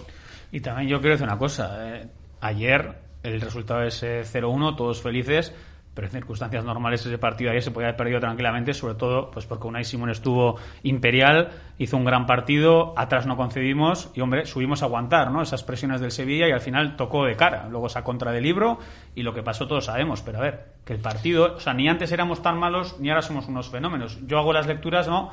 Es que es muy resultadista, ¿no? Lo de hoy. A ver, por supuesto que estoy satisfecho. Pero aquí tengo también otros números, por ejemplo, contra el Valladolid, contra el Betis, contra el Alavés, contra la Real y contra el Eibar. Mm. Se empató. Y tranquilamente se pudo haber ganado, ¿eh? O sea, para mí se hicieron méritos para ganar esos partidos más que ayer. Pero eso es el fútbol, ¿no? Hay días que sí, hay días que no. Y la lectura, claro que es positiva. Pero bueno, con los pies en el suelo. Y yo, lo que he dicho en la introducción, o sea, estoy feliz por los chavales. Es que quiero verles más y espero que la temporada que viene, cuando arranque todo, pues que no estén jugando los de siempre, que estos chavales que hoy están demostrando lo que pueden hacer tengan protagonismo en el campo. Yo creo, Gorka, que está bien lo de la presión, por supuesto que sí, que, es una realidad en el fútbol, pero aparte de la presión hay otros otros factores que también pueden incidir, ¿no? A mí me parece que el equipo está, llegó a, las finales muy cargado físicamente, siempre jugando más o menos los mismos, sin demasiados recambios. Eh, tocados algunos también físicamente, bueno, se vio el, mm. caso de Muñán, que fue muy muy evidente, ¿no? Y jugar con uno menos. Para mí el, error del, de Marcelino fue haberlo puesto ahí que de entrada, porque en esa primera parte que el Barcelona nos bailó, no tocó un solo balón.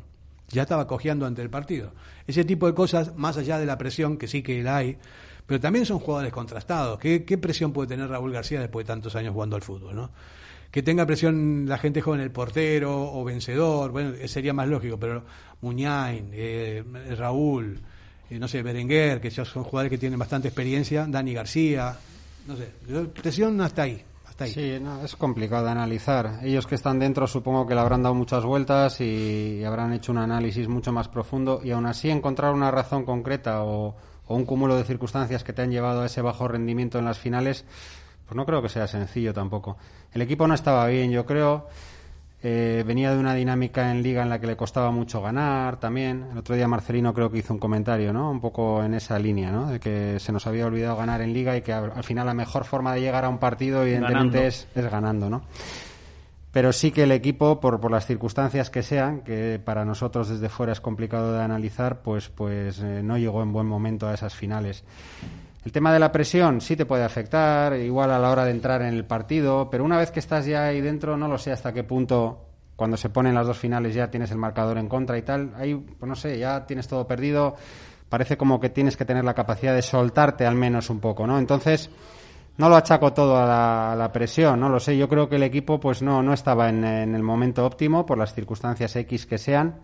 O sea, no creo que el equipo, las dos semanas que tuvo antes de las finales, no creo que entrenaría a un nivel altísimo y que, y que luego llegó el partido y simplemente un tema mental fue lo que les privó de, de, ofrecer un rendimiento acorde con sus posibilidades.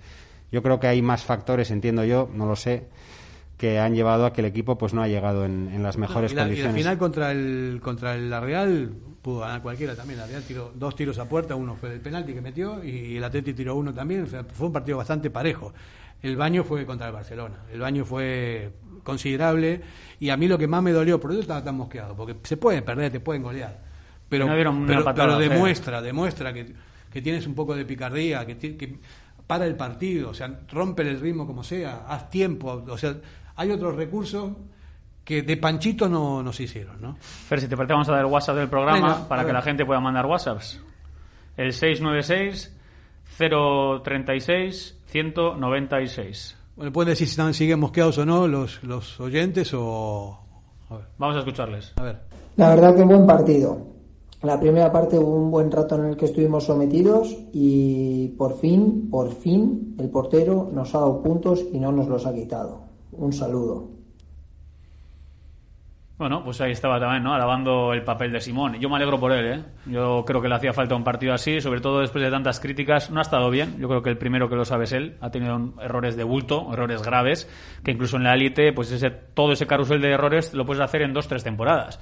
Hacerlo en una, pues es complicado. Pero ayer volví a demostrar lo que es. Es un portero con unos reflejos excepcionales, bajo palos buenísimo, y su pero o su faceta mejora lógicamente es en las salidas esos balones ¿no? Eh, laterales a veces todavía no, no, pues no mide bien o no tiene esa confianza pero de verdad me alegro muchísimo por Unai porque le hacía falta esto ¿eh? pues sí eh, está claro que es un portero joven con no demasiada experiencia en primera división a pesar de que es internacional que tiene mucho margen de mejora por delante pero que lo, lo esencial lo tiene los reflejos me parece que son son impresionantes es muy rápido también para, para reaccionar y bueno, anchoas, sí, pero no sé, yo me puse a buscar, recuerda que te mandé un vídeo de anchoas de porteros míticos, pero de verdad, Subi, por ejemplo, con la edad de, de Unai también tenía unas anchoas así impresionantes, después fue lo que fue. Y así todos, ¿no? Todos hicieron... Yo como jugador fui portero y, bueno, llegué a regionales, pero los errores que le he visto a uno y Simón eh, no, no se ven en regional. Eh, sí que es verdad que es un gran portero, pero en otro club esos errores se pagan con creces, ¿eh? también hay que decirlo. Pero por algo es internacional también, Samu. O sea, si no, no jugaría. No, y fíjate que hay buenos porteros en la liga. Y sin embargo, el chaval está ahí. Yo creo que son cosas del aprendizaje, de, la experiencia. No sé, ¿cómo lo ves tú, Borja? No, este año sí ha sorprendido un poco porque precisamente Unai, si por algo se había caracterizado, era por una regularidad me refiero en, la temporada pasada concretamente o, en la primera en la que ya intervino con, con Bericho. Y sí ha sorprendido este año pues algunos errores que sí nos han parecido un poco groseros, ¿no? Errores de bulto y que han costado puntos. Bueno, en fin, eh, es un chico joven, evidentemente, como decís, pero bueno, eh, ya acostumbrado a cierta responsabilidad. La Eurocopa está ahí.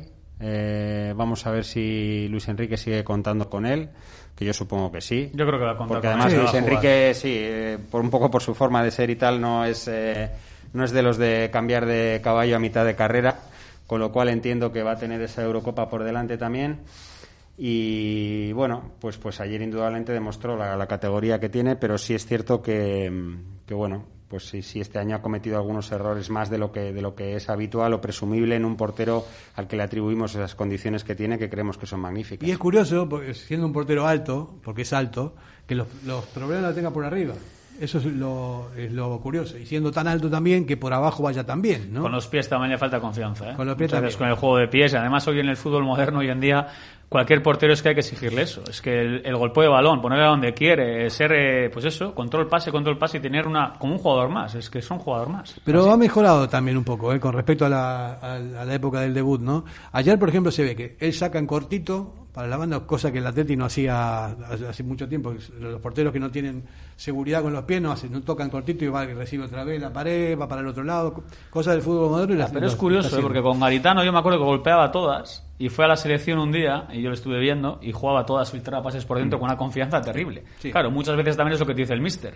Evidentemente, Gaiska no, le diría que eso de sacar el, balón por dentro, jugado tal, que ni soñar entonces también influye mucho las indicaciones que, que tienes tú. Estoy de acuerdo contigo que le veo también un poquito más mejorado en esa faceta. Con el pie, lógicamente, está pues a otro, hay otros porteros que tienen mucho mejor golpe de balón, pues es lo que hay, cada uno tiene sus cosas eh, mejores y cosas peores, pero sí, un poquito está mejorando en esa... ¿Tú jugabas con los pies en esa época? Cuando en aquella época, eh, cuando yo lo dejé, ya se empezaba a hacer. Yo le pegaba arriba cuando sí, Pero sí que hay que decir que lo más difícil de ser portero son las salidas. Es difícil ver un, un portero que salga bien. por arriba.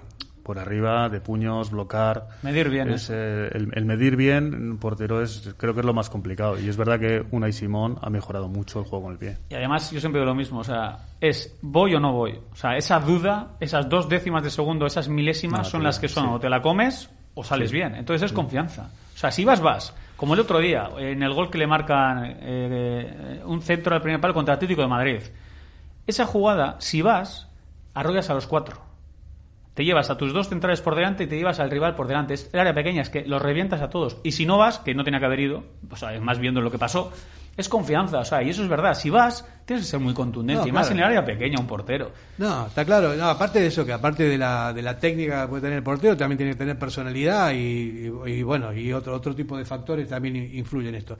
Y hablando de blocajes de arriba, yo nunca vi, no lo digo por demagogia, lo digo de verdad, nunca había ningún portero de la historia que bloquease los, los, los balones por arriba como Iribar es que tenía dos tenazas en las manos, no se le escapaba, pero ni uno, era impresionante. No sé si habéis visto vídeo vosotros que sois más jóvenes, pero te daba una seguridad por arriba, pero impresionante. Eh, pues es, lo que está diciendo Kevin. Ibar, yo los vídeos que he visto era muy chiquitín, he visto vídeos, pero lo que está diciendo él, medía muy bien. Claro. estaba muy bien colocado y, y, no tenía dudas en las, en las salidas.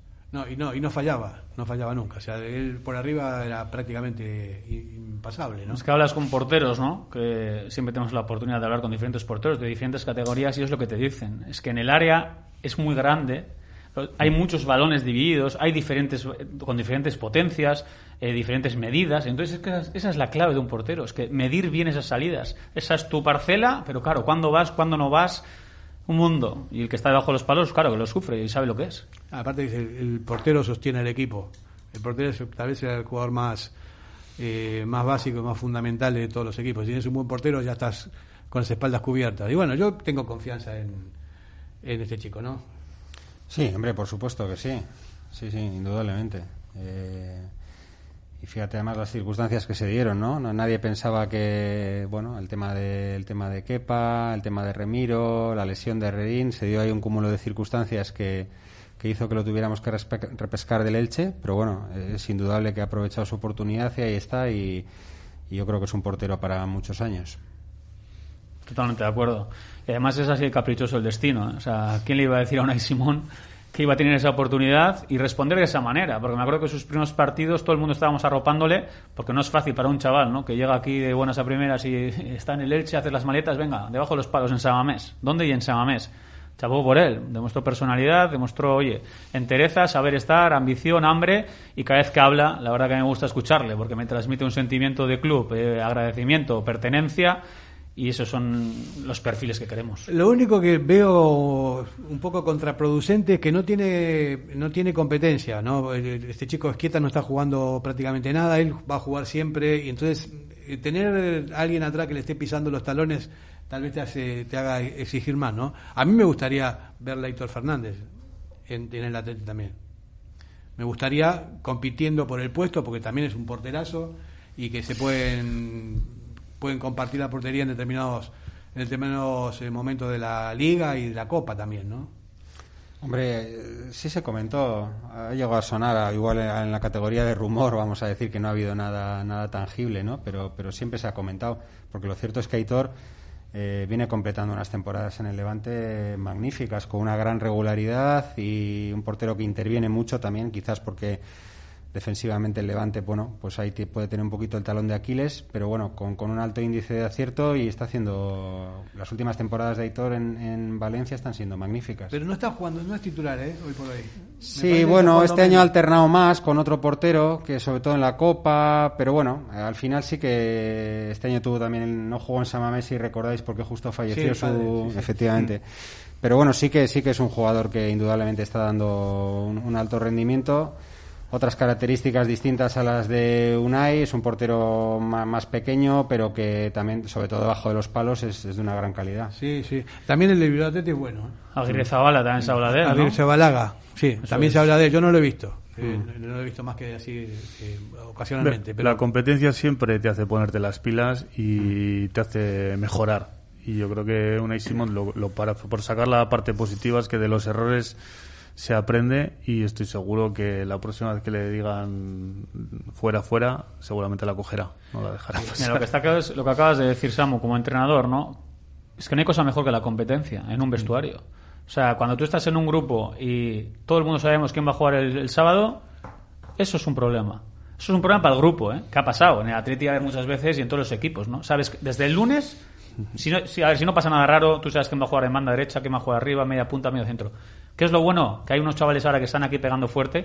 Por circunstancias les está tocando jugar. Yo no sé si hubieran jugado si la cosa hubiera estado de otra manera, pero bueno, por circunstancias les está tocando salir y demostrar. Entonces, de cada temporada que viene, ¿qué va a ser lo mejor? Que estos chavales estén a fuego, que le pongan difícil las cosas a, los, a las vacas sagradas, digamos, y que Marcelino toma decisiones. Y esa competencia va a ser en beneficio del club. Por eso decía que no solamente la, es la presión de las finales, es que está muy cargado los jugadores, pues siempre jugaban lo mismo. Y ahora, cuando hablamos de brotes verdes, te das cuenta que hay chavales que, están dando Vamos a ver, eh, eh, el con respeto a los chavales, eh, vosotros sabéis, yo soy siempre muy crítico con, las cosas que son exageradas. Yo creo que poco a poco, equilibradamente, partido a partido, van mostrándose, probándose. Voy a leer, por cierto, un texto de una declaración de Marcelino al respecto de, los chicos y me parece muy sensato de su parte.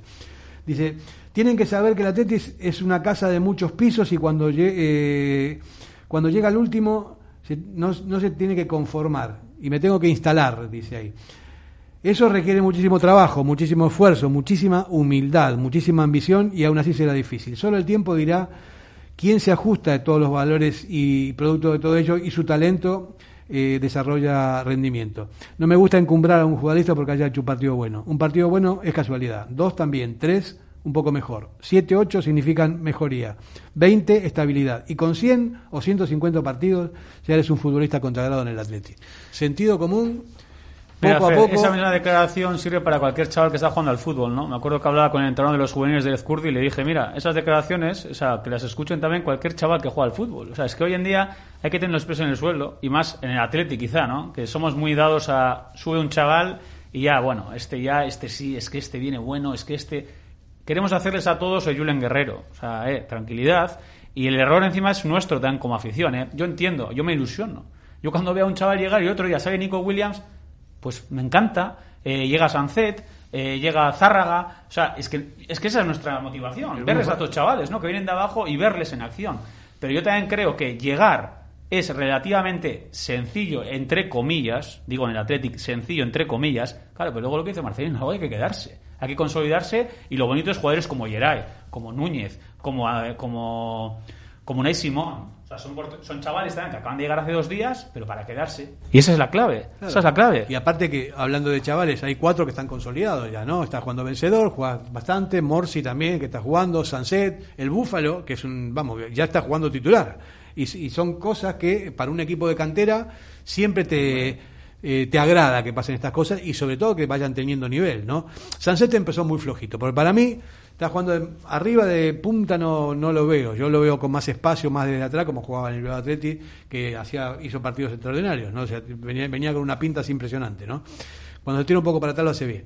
El Búfalo está demostrando que es mucho más hábil de lo que la gente se piensa. Ayer hizo una jugada. Brutal. una jugada, pero brutal, para perfilarse, que lo dejó sentado al, al defensa del Sevilla, con una calidad eh, técnica impresionante, más allá de, de, las dotes que pueda tener de cabeza, de pelea y todo lo demás. Se ve que es un jugador técnico también, ¿no?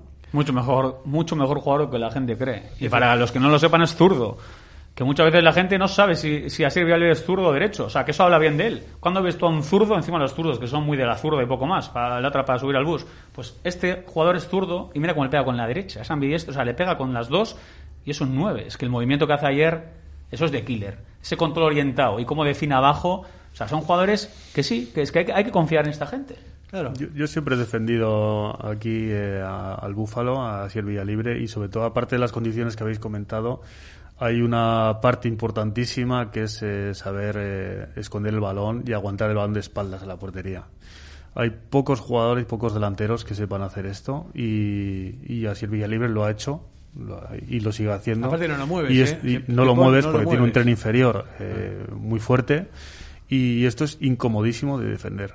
Esto es, esto es eh, creo que es una de las virtudes importantísimas. Aparte con la barba también. Vamos a recordar el WhatsApp, ¿vale? 696-036-196. Y si mandas un, un audio, dinos el nombre, así sabemos con quién estamos hablando. Si Eso lo, es. Si lo escribes, también lo puedes lo puedes poner. Y, luego, Fer, también eh, una cosita, un inciso de Asier Libre O sea, como jugador, o sea, marcar a Asier Libre tienes un horror.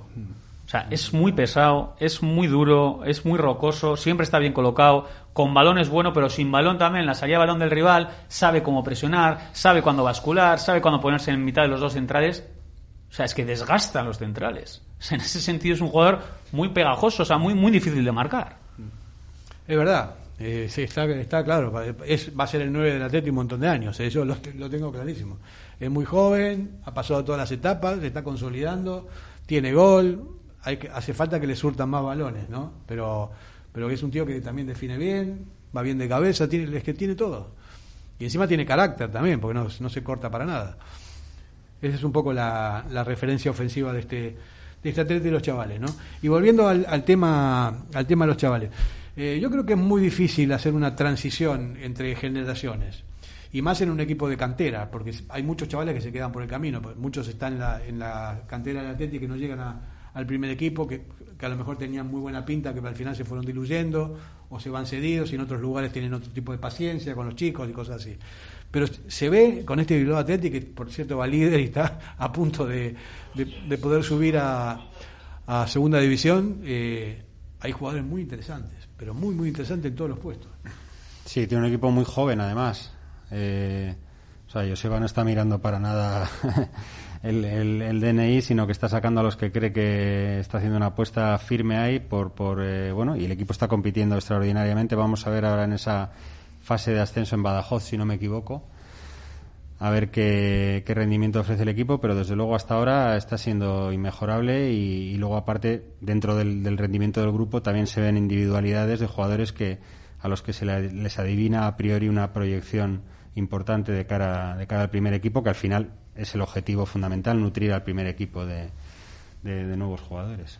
Y ojalá se logre el ascenso a segunda división, ¿no? A ver, no cabe duda que es complicado, pero oye, son eh, partidos di eh, difíciles, pero viendo el talento que hay, porque digo talento, o sea, es que hay talento, que yo creo que encima en el primer equipo es lo que a veces carecemos, ¿no? De ese talento, de jugadores diferentes.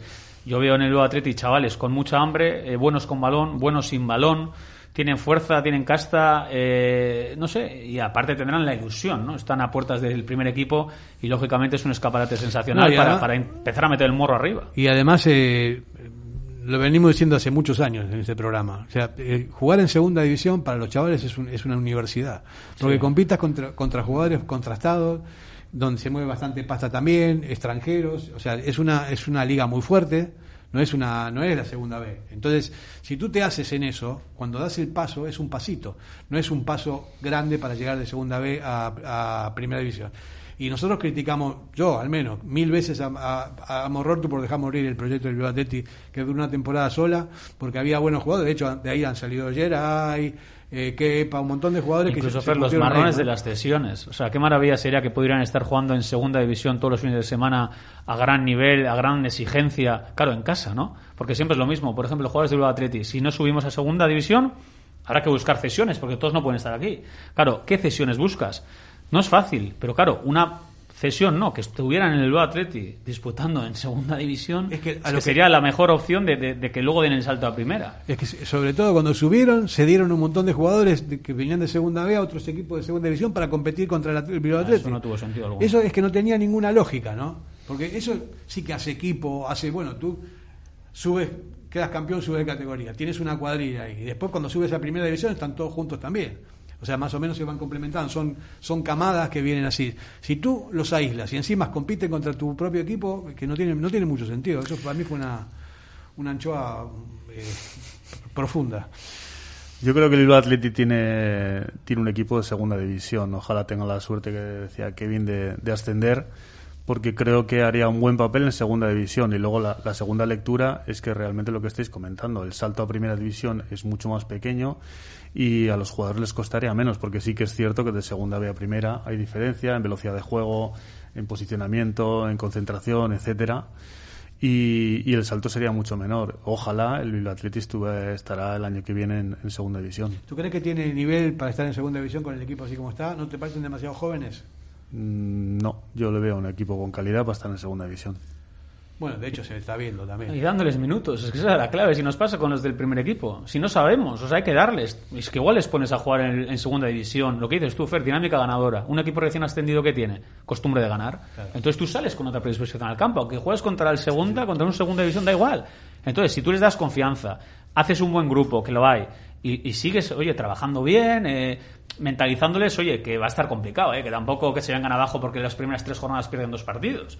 Entonces, yo, ojalá, ojalá se logre ese objetivo y, seguir formando a esos chavales en segunda división. Perdiendo también, se aprende cuando se hace información. Hacemos una pausita. Siguen los bombazos de precios en Rapimueble. Cheslon solo 249 euros. Dormitorio juvenil ahora 329 euros. Aún estás a tiempo con la fórmula del líder. Rapimueble. Paga en 24 meses sin gastos y sin entrada. Rapimueble. Más de 200 tiendas en toda España y en rapimueble.com. En Iurreta Nacional 634 frente a Smurfit Capa. Debido al elevado precio del oro, compramos al contado joyas y monedas de oro y plata. También precisamos para nuestras subastas joyas antiguas y modernas, brillantes, relojes de primeras marcas, plata y objetos de arte y colección. Tasaciones gratuitas sin compromiso. Abierta la admisión de piezas para próximas subastas. Francas, joyeros desde 1907. Bilbao, Gran Vía 40, primero. Nueva apertura en Basauri. Restaurante Venga Va. El mejor sitio para disfrutar todo tipo de celebraciones. Venga Va. Abierto en Careago y Coa 111, bajo 14, Basauri. Nuevo restaurante junto al bar Bayorise. Venga va, ven y conócenos.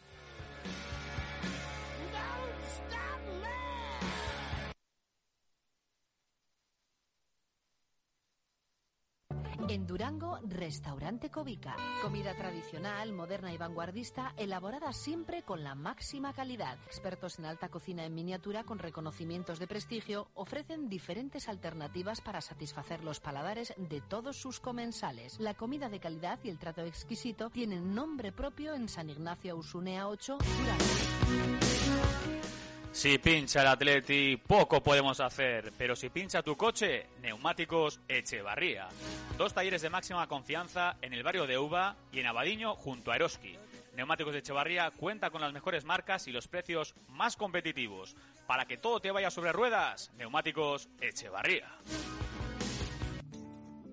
¿Te apasiona el mundo del caravanín? Pues no lo dudes más, tu sitio es Miquel Caravanin en Yurreta, autocaravana camper, caravana nueva o de ocasión, financiación sin entrada desde 120 euros al mes y si reservas ahora no empiezas a pagar hasta mayo. Nos encontrarás en Polígono Mayaviena número 4 de Yurreta. Miquel Caravanin, ven a conocer la exposición más grande de vehículos de vacaciones de Vizcaya. Miquel Caravanin 696 50 93 73 info arroba miquelcaravanin.com. Diamanti de Karati, compra de oro con total transparencia y máxima tasación. En Bilbao, Puente de Deusto 13, Autonomía 34, Juan de Garay 7, Doctor Aleiza 20 y Santucho 12. En Portugalete, Carlos VII 7 y en Baracaldo, Avenida de la Libertad 2. El primer outlet de joyas de Vizcaya con un 70% de descuento. Diamanti e Karati. ¿Tienes problemas con tu viejo colchón? No te preocupes más, Colchonerías Bengoa tiene la solución ideal. Canapé de madera más colchón viscoelástico de 1,35 por 1,90 por 395 euros. Ahora con almohada viscolástica de regalo, porte, montaje y retirada totalmente gratuita. Colchonerías Bengoa, la de toda la vida, seis tiendas en Vizcaya. Más información en la web www.colchoneríasbengoa.com. Lo del Búfalo es un escándalo. Un jugador que estaba defenestrado, que no contaba ni para Gaisca ni para Marcelino, y dar ese nivel que está demostrando desde que juega, simplemente con los entrenamientos, porque ha competido poco, dice mucho del trabajo que está realizando y de su calidad. En este caso, a favor de Vía Libre y sobre todo destacando ¿no? el trabajo del de Guernica. No, sí, eh, yo coincido, ¿no? Lo que pasa es que también, insisto, poco a poco, poco a poco ya el, Búfalo ya está, ya está maduro como para poder ser titular. Y también eh, hay una hay una una cosa que tácticamente que influye, el tema de Williams de delantero centro.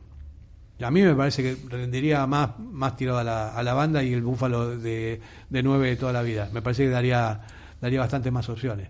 Pero bueno, estas son cosas de los entrenadores que están todos los días con ellos, que saben lo que pueden dar los jugadores, pero si hay una realidad con, que, está pasando con Iñaki desde hace bastante tiempo, que cuando no tiene espacios le cuesta muchísimo salir de las situaciones, ¿no? Y con espacios te mata, esa es la diferencia. Entonces jugando en banda tal vez tenga más posibilidades para hacer diagonales, para irse por la banda, y el búfalo que, que remate, el búfalo y alguno otro que venga por detrás.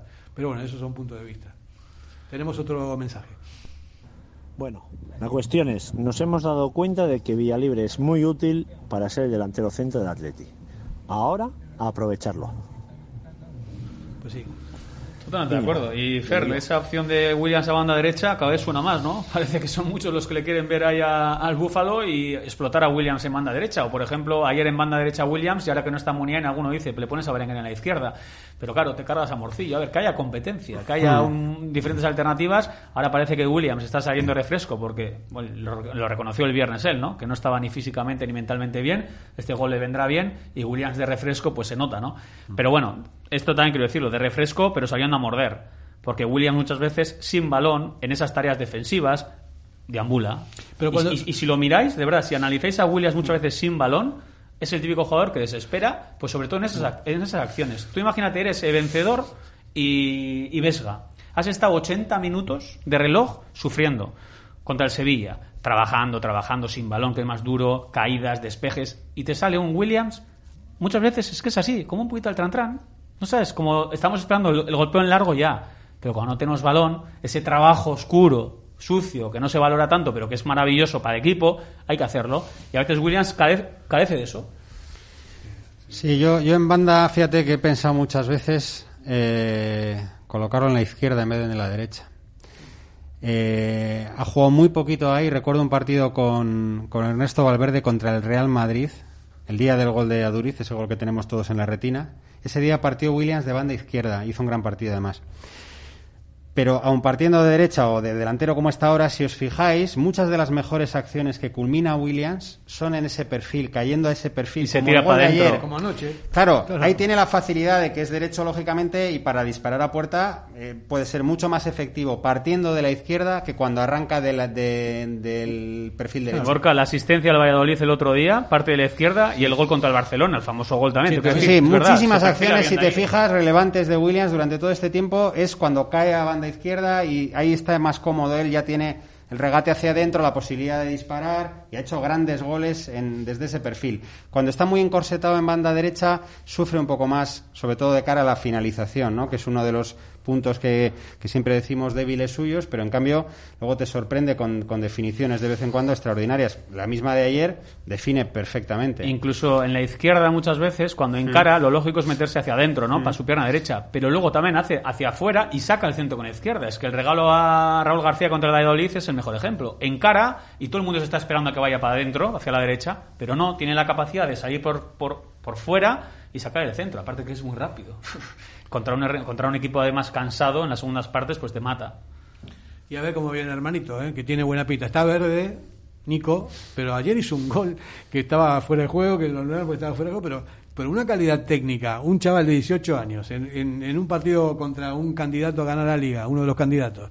Le pica la pelota por encima a Bono, que encima es un porterazo. Es que Fer, encima es la primera que tiene y habla muy bien de él, ¿no? Esa sangre fría, que se le, se le ocurre hacer eso y sobre todo, a ver, tú lo puedes tener en la cabeza, pero hay que hacerlo. Porque otro igual se precipita y guau, guau, guau, que la tengo Sí, tú y claro. quieres acabar. No, no, no. Ahí tuvo la sangre No, fría. en ese momento, claro, o sea, en varias se precipitó, o sea, iba a destiempo. Es un chaval. Hombre, que es un chaval. Sí, Es un que niño. Bien, es juvenil todavía, tiene edad de juvenil. todavía. 18 años, sí. Por eso digo, 18 años. Es que va a ser la bomba ese chico. Cuando, cuando coja un poquito de confianza, aparte que es muy hábil también. No lo está demostrando en A estos ver, yo partidos. lo he dicho fuera de micros también antes, cuando estábamos viniendo hacia aquí. Se le ve ayer, por ejemplo, cuando presionaba él eh, atrás en tareas defensivas, hubo un par de balones, que, joder, que, que él iba a presionar como un torito. Cuando pones un capote y, y vas, a, a Cuña le hizo un par de recortes, pero bueno, como si voy yo a presionar. Pero a ver, es que es normal. Ahora lo que tiene es ese hambre, esas ganas locas de demostrar y sobre todo en lo que no se le da tan bien, ¿no? Sin balón, pues intentará implicar. Pero bueno, con balón sabemos lo que es. Desparpajo, encara, tiene habilidad y eso hay que pedirle. Sí, es, es, es un muy buen jugador. Le falta un poco la, el asentarse que estáis comentando en primera división por todos estos detalles que estáis comentando, pero luego hay una hay otra parte importante que le ha venido yo creo que muy bien a él por debutar en primera división y a Iñaki porque creo que es una motivación extra que su hermano esté en el primer equipo. Bueno, y lo que comentamos antes, pasar del mosqueo al optimismo hay que basarlo o, fundamen- o- o fundamentarlo, ¿no? Entonces, estamos viendo, estamos hablando del bioatleti, estamos hablando de los chavales, estamos hablando del equilibrio también, eh, que en algunos puestos concretos no están del todo desarrollados y son muy importantes, como el centro del campo, que todavía no se da con la, con la tecla del centro del campo, que es donde se ganan y se pierden los partidos, ¿no?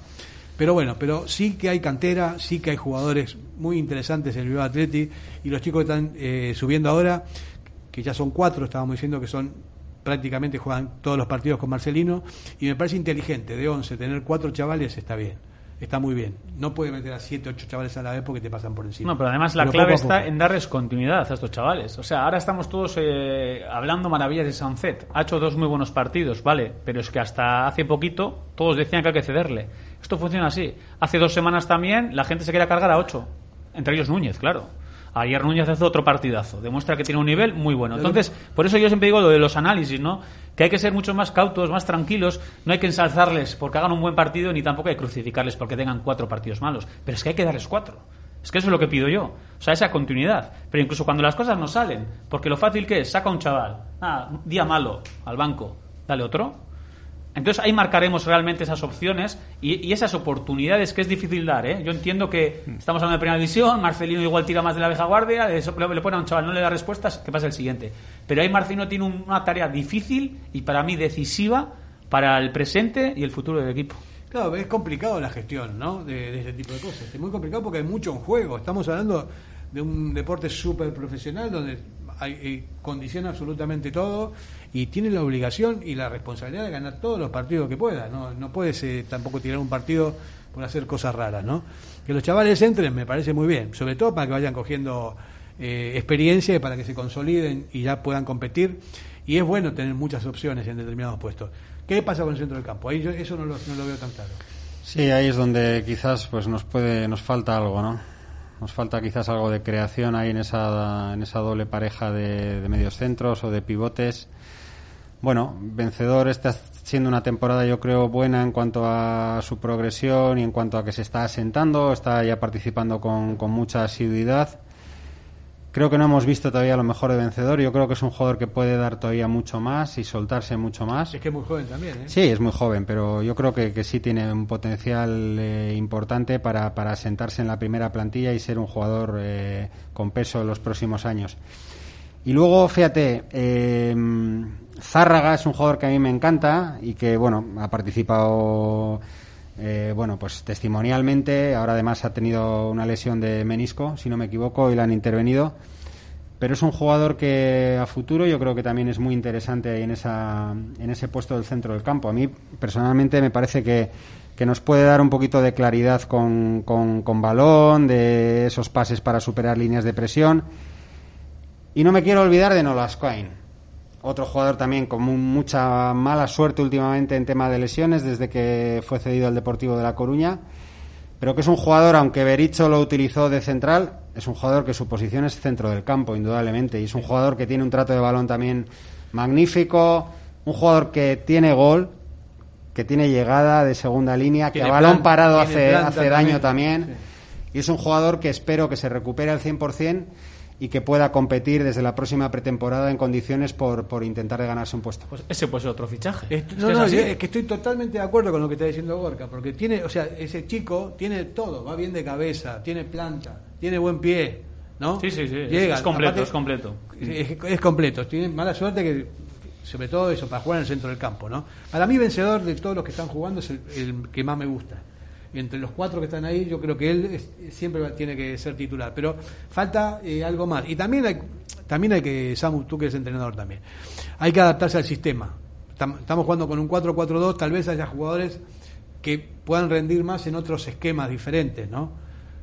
Por ejemplo, ¿no? No solamente no eh, tan encorsetados, con un 4-2-3-1, con un 4-1-4-1, que es un sistema que a mí me encanta porque se pueden desdoblar por bandas y por el centro del campo, defender bien, atacar bien también en bloque, bueno, en fin, hay muchas cosas, pero tiene pinta de que vamos a seguir con el 4-4-2 todo el tiempo.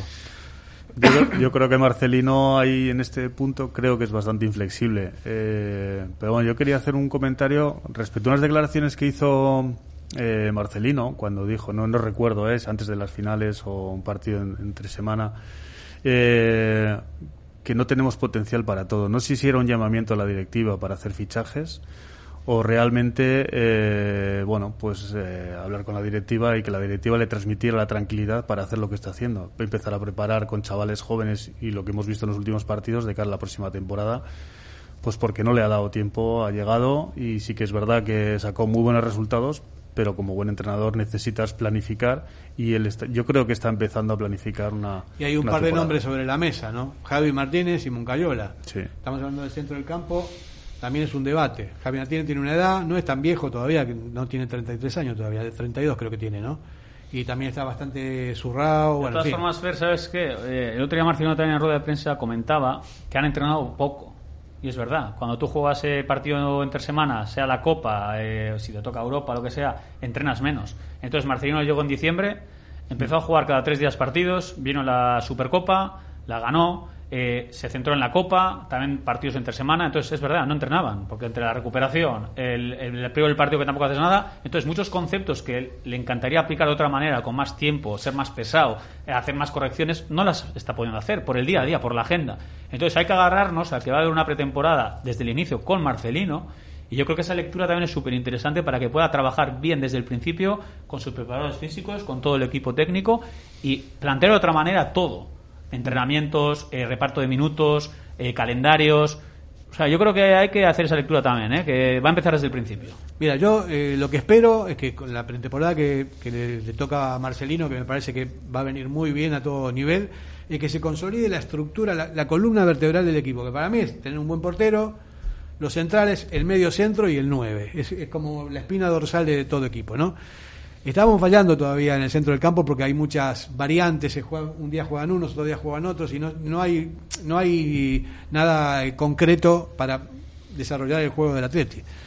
Tal vez o Javi Martín o Moncayola te puedan dar un plus. Moncayola abarca mucho campo también, es joven, ¿no? Y Javi tiene toda la experiencia del mundo. El que juega al lado de Javi, que puede ser vencedor si viene, va a ser un máster.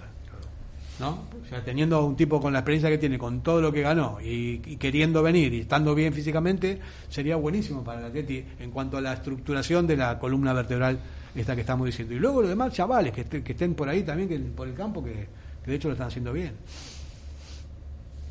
No, yo lo tengo claro. A ver, eh, yo igual soy un poco más eh, la voz discordante, porque está todo el mundo, ¿no? Jaime Martínez, Jaime Martínez. Yo en su día sí, pero a día de hoy no, no creo que Jaime Martínez, o sea, yo personalmente, el Atleti tiene que pensar qué es lo que quiere, hacia dónde quiere mirar. Si realmente quiere dar la oportunidad a los chavales y mirar por el, por, el devenir de toda esta cantera, o sea, al final Jaime Martínez sí que te da experiencia, vamos a ver cómo llegaría, en qué condiciones y lo que te puede dar, ¿no? Evidentemente, económicamente, tampoco estamos para echar cohetes, o sea que yo personalmente a día de hoy yo apostaría por lo que hay, por el centro del campo que tenemos y dar oportunidades a los chavales y que vayan curtiendo. Estamos eh, discrepando, pero siempre bueno en el, en el debate. ¿no? Para mí hace falta un mediocentro como Dios manda, o sea, de verdad. Un tipo con experiencia, contrastada la experiencia, ha ganado absolutamente todo. Vencedor, pero, vencedor. No, vencedor al lado de él.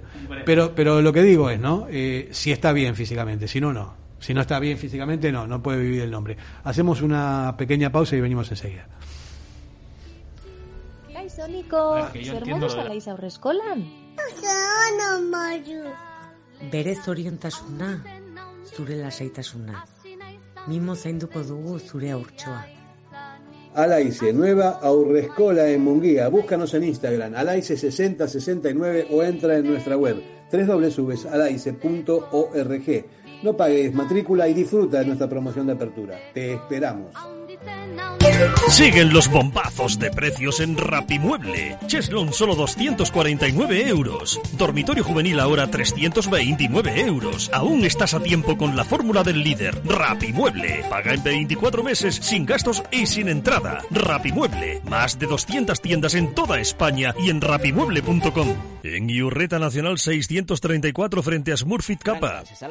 Debido al elevado precio del oro, compramos al contado joyas y monedas de oro y plata. También precisamos para nuestras subastas joyas antiguas y modernas, brillantes, relojes de primeras marcas, plata y objetos de arte y colección. Tasaciones gratuitas sin compromiso. Abierta la admisión de piezas para próximas subastas. Brancas, joyeros desde 1907. Bilbao, Gran Vía 40, primero. Nueva apertura en Basauri. Restaurante Venga Va. El mejor sitio para disfrutar todo tipo de celebraciones. Venga Va, abierto en Careago y Coa 111, bajo 14, Basauri. Nuevo restaurante junto al bar Bayorise. Venga, va, ven y conócenos.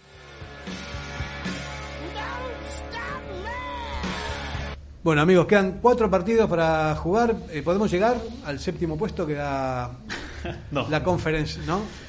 No, a ver, no, no, hemos ganado, no hemos ganado dos partidos en toda la temporada, ojalá sea ahora, contra los Asuna este sábado a las 9, ojalá rompamos esa racha que yo creo que, que no es muy normal, no creo que son sesenta y pico años que, nos pasa esto, o sea, te quiero decir, no hemos tenido regularidad, por eso estamos donde estamos.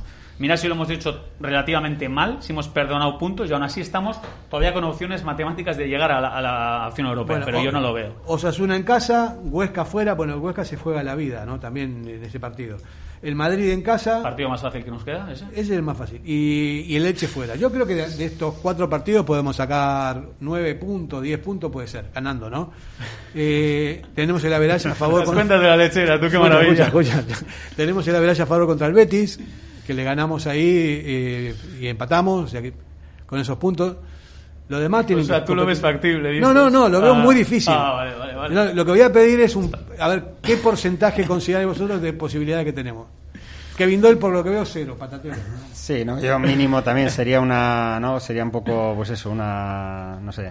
Tendrían que fallar mucho los de arriba. No es, ya lo que seas capaz Ganar tú de hacer, el resto. sino que depende. Se puede ganar. Sí, no. Se le puede ganar. también. Pero que el resto fallen tú. O sea, tienes que hacer tus deberes, quedan 12 puntos en juego y, y te sacan 6. O sea, tú tienes que sumar los 12 y que el resto, no sume. hay un partido clave esta semana que es el Granada-Betis.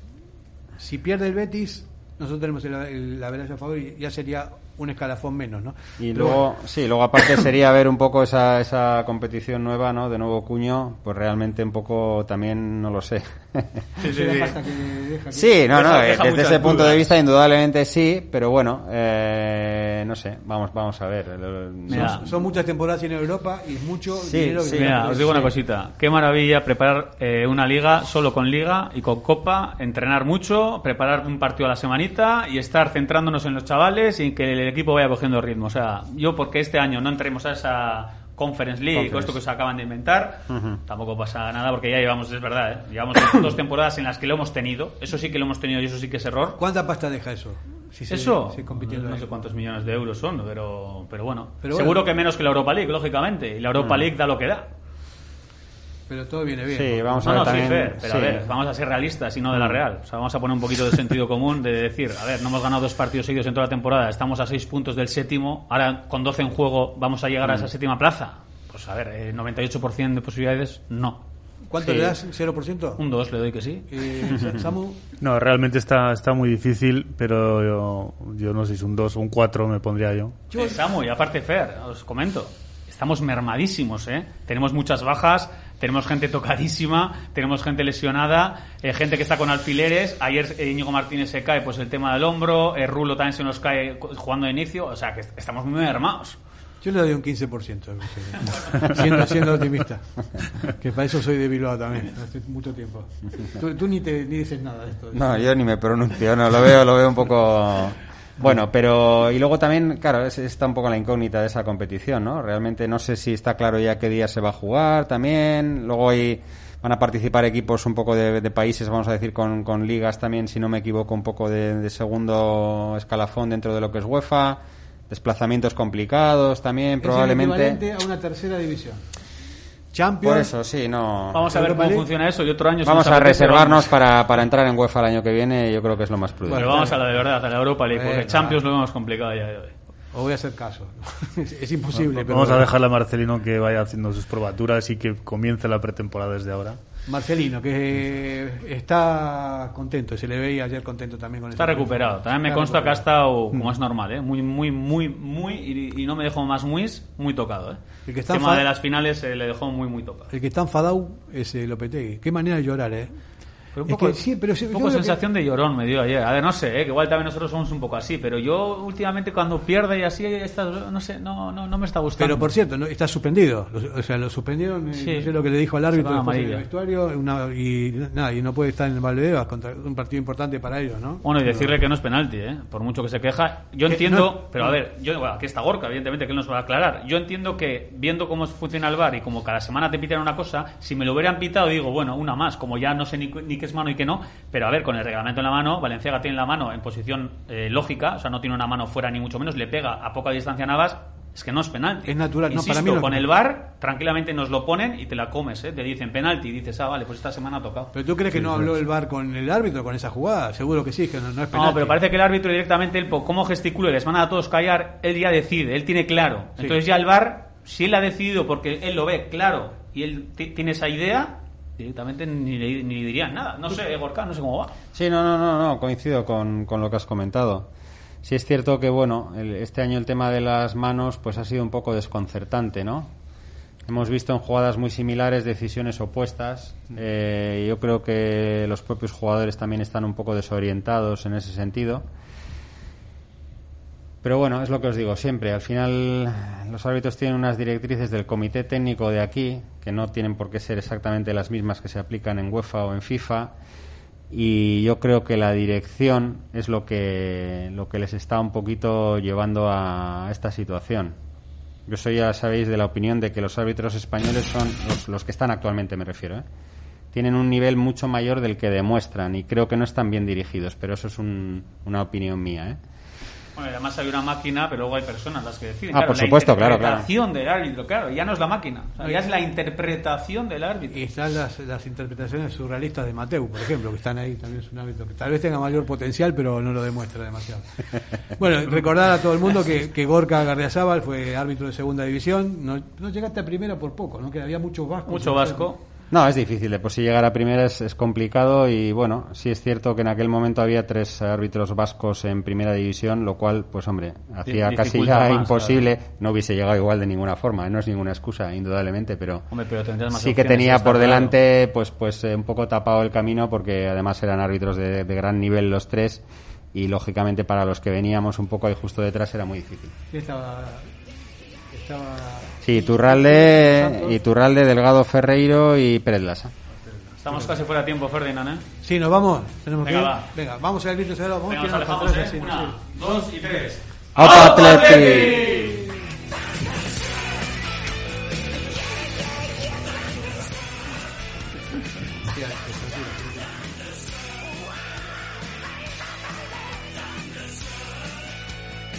Directo Marca Bilbao con Alberto Santa Cruz.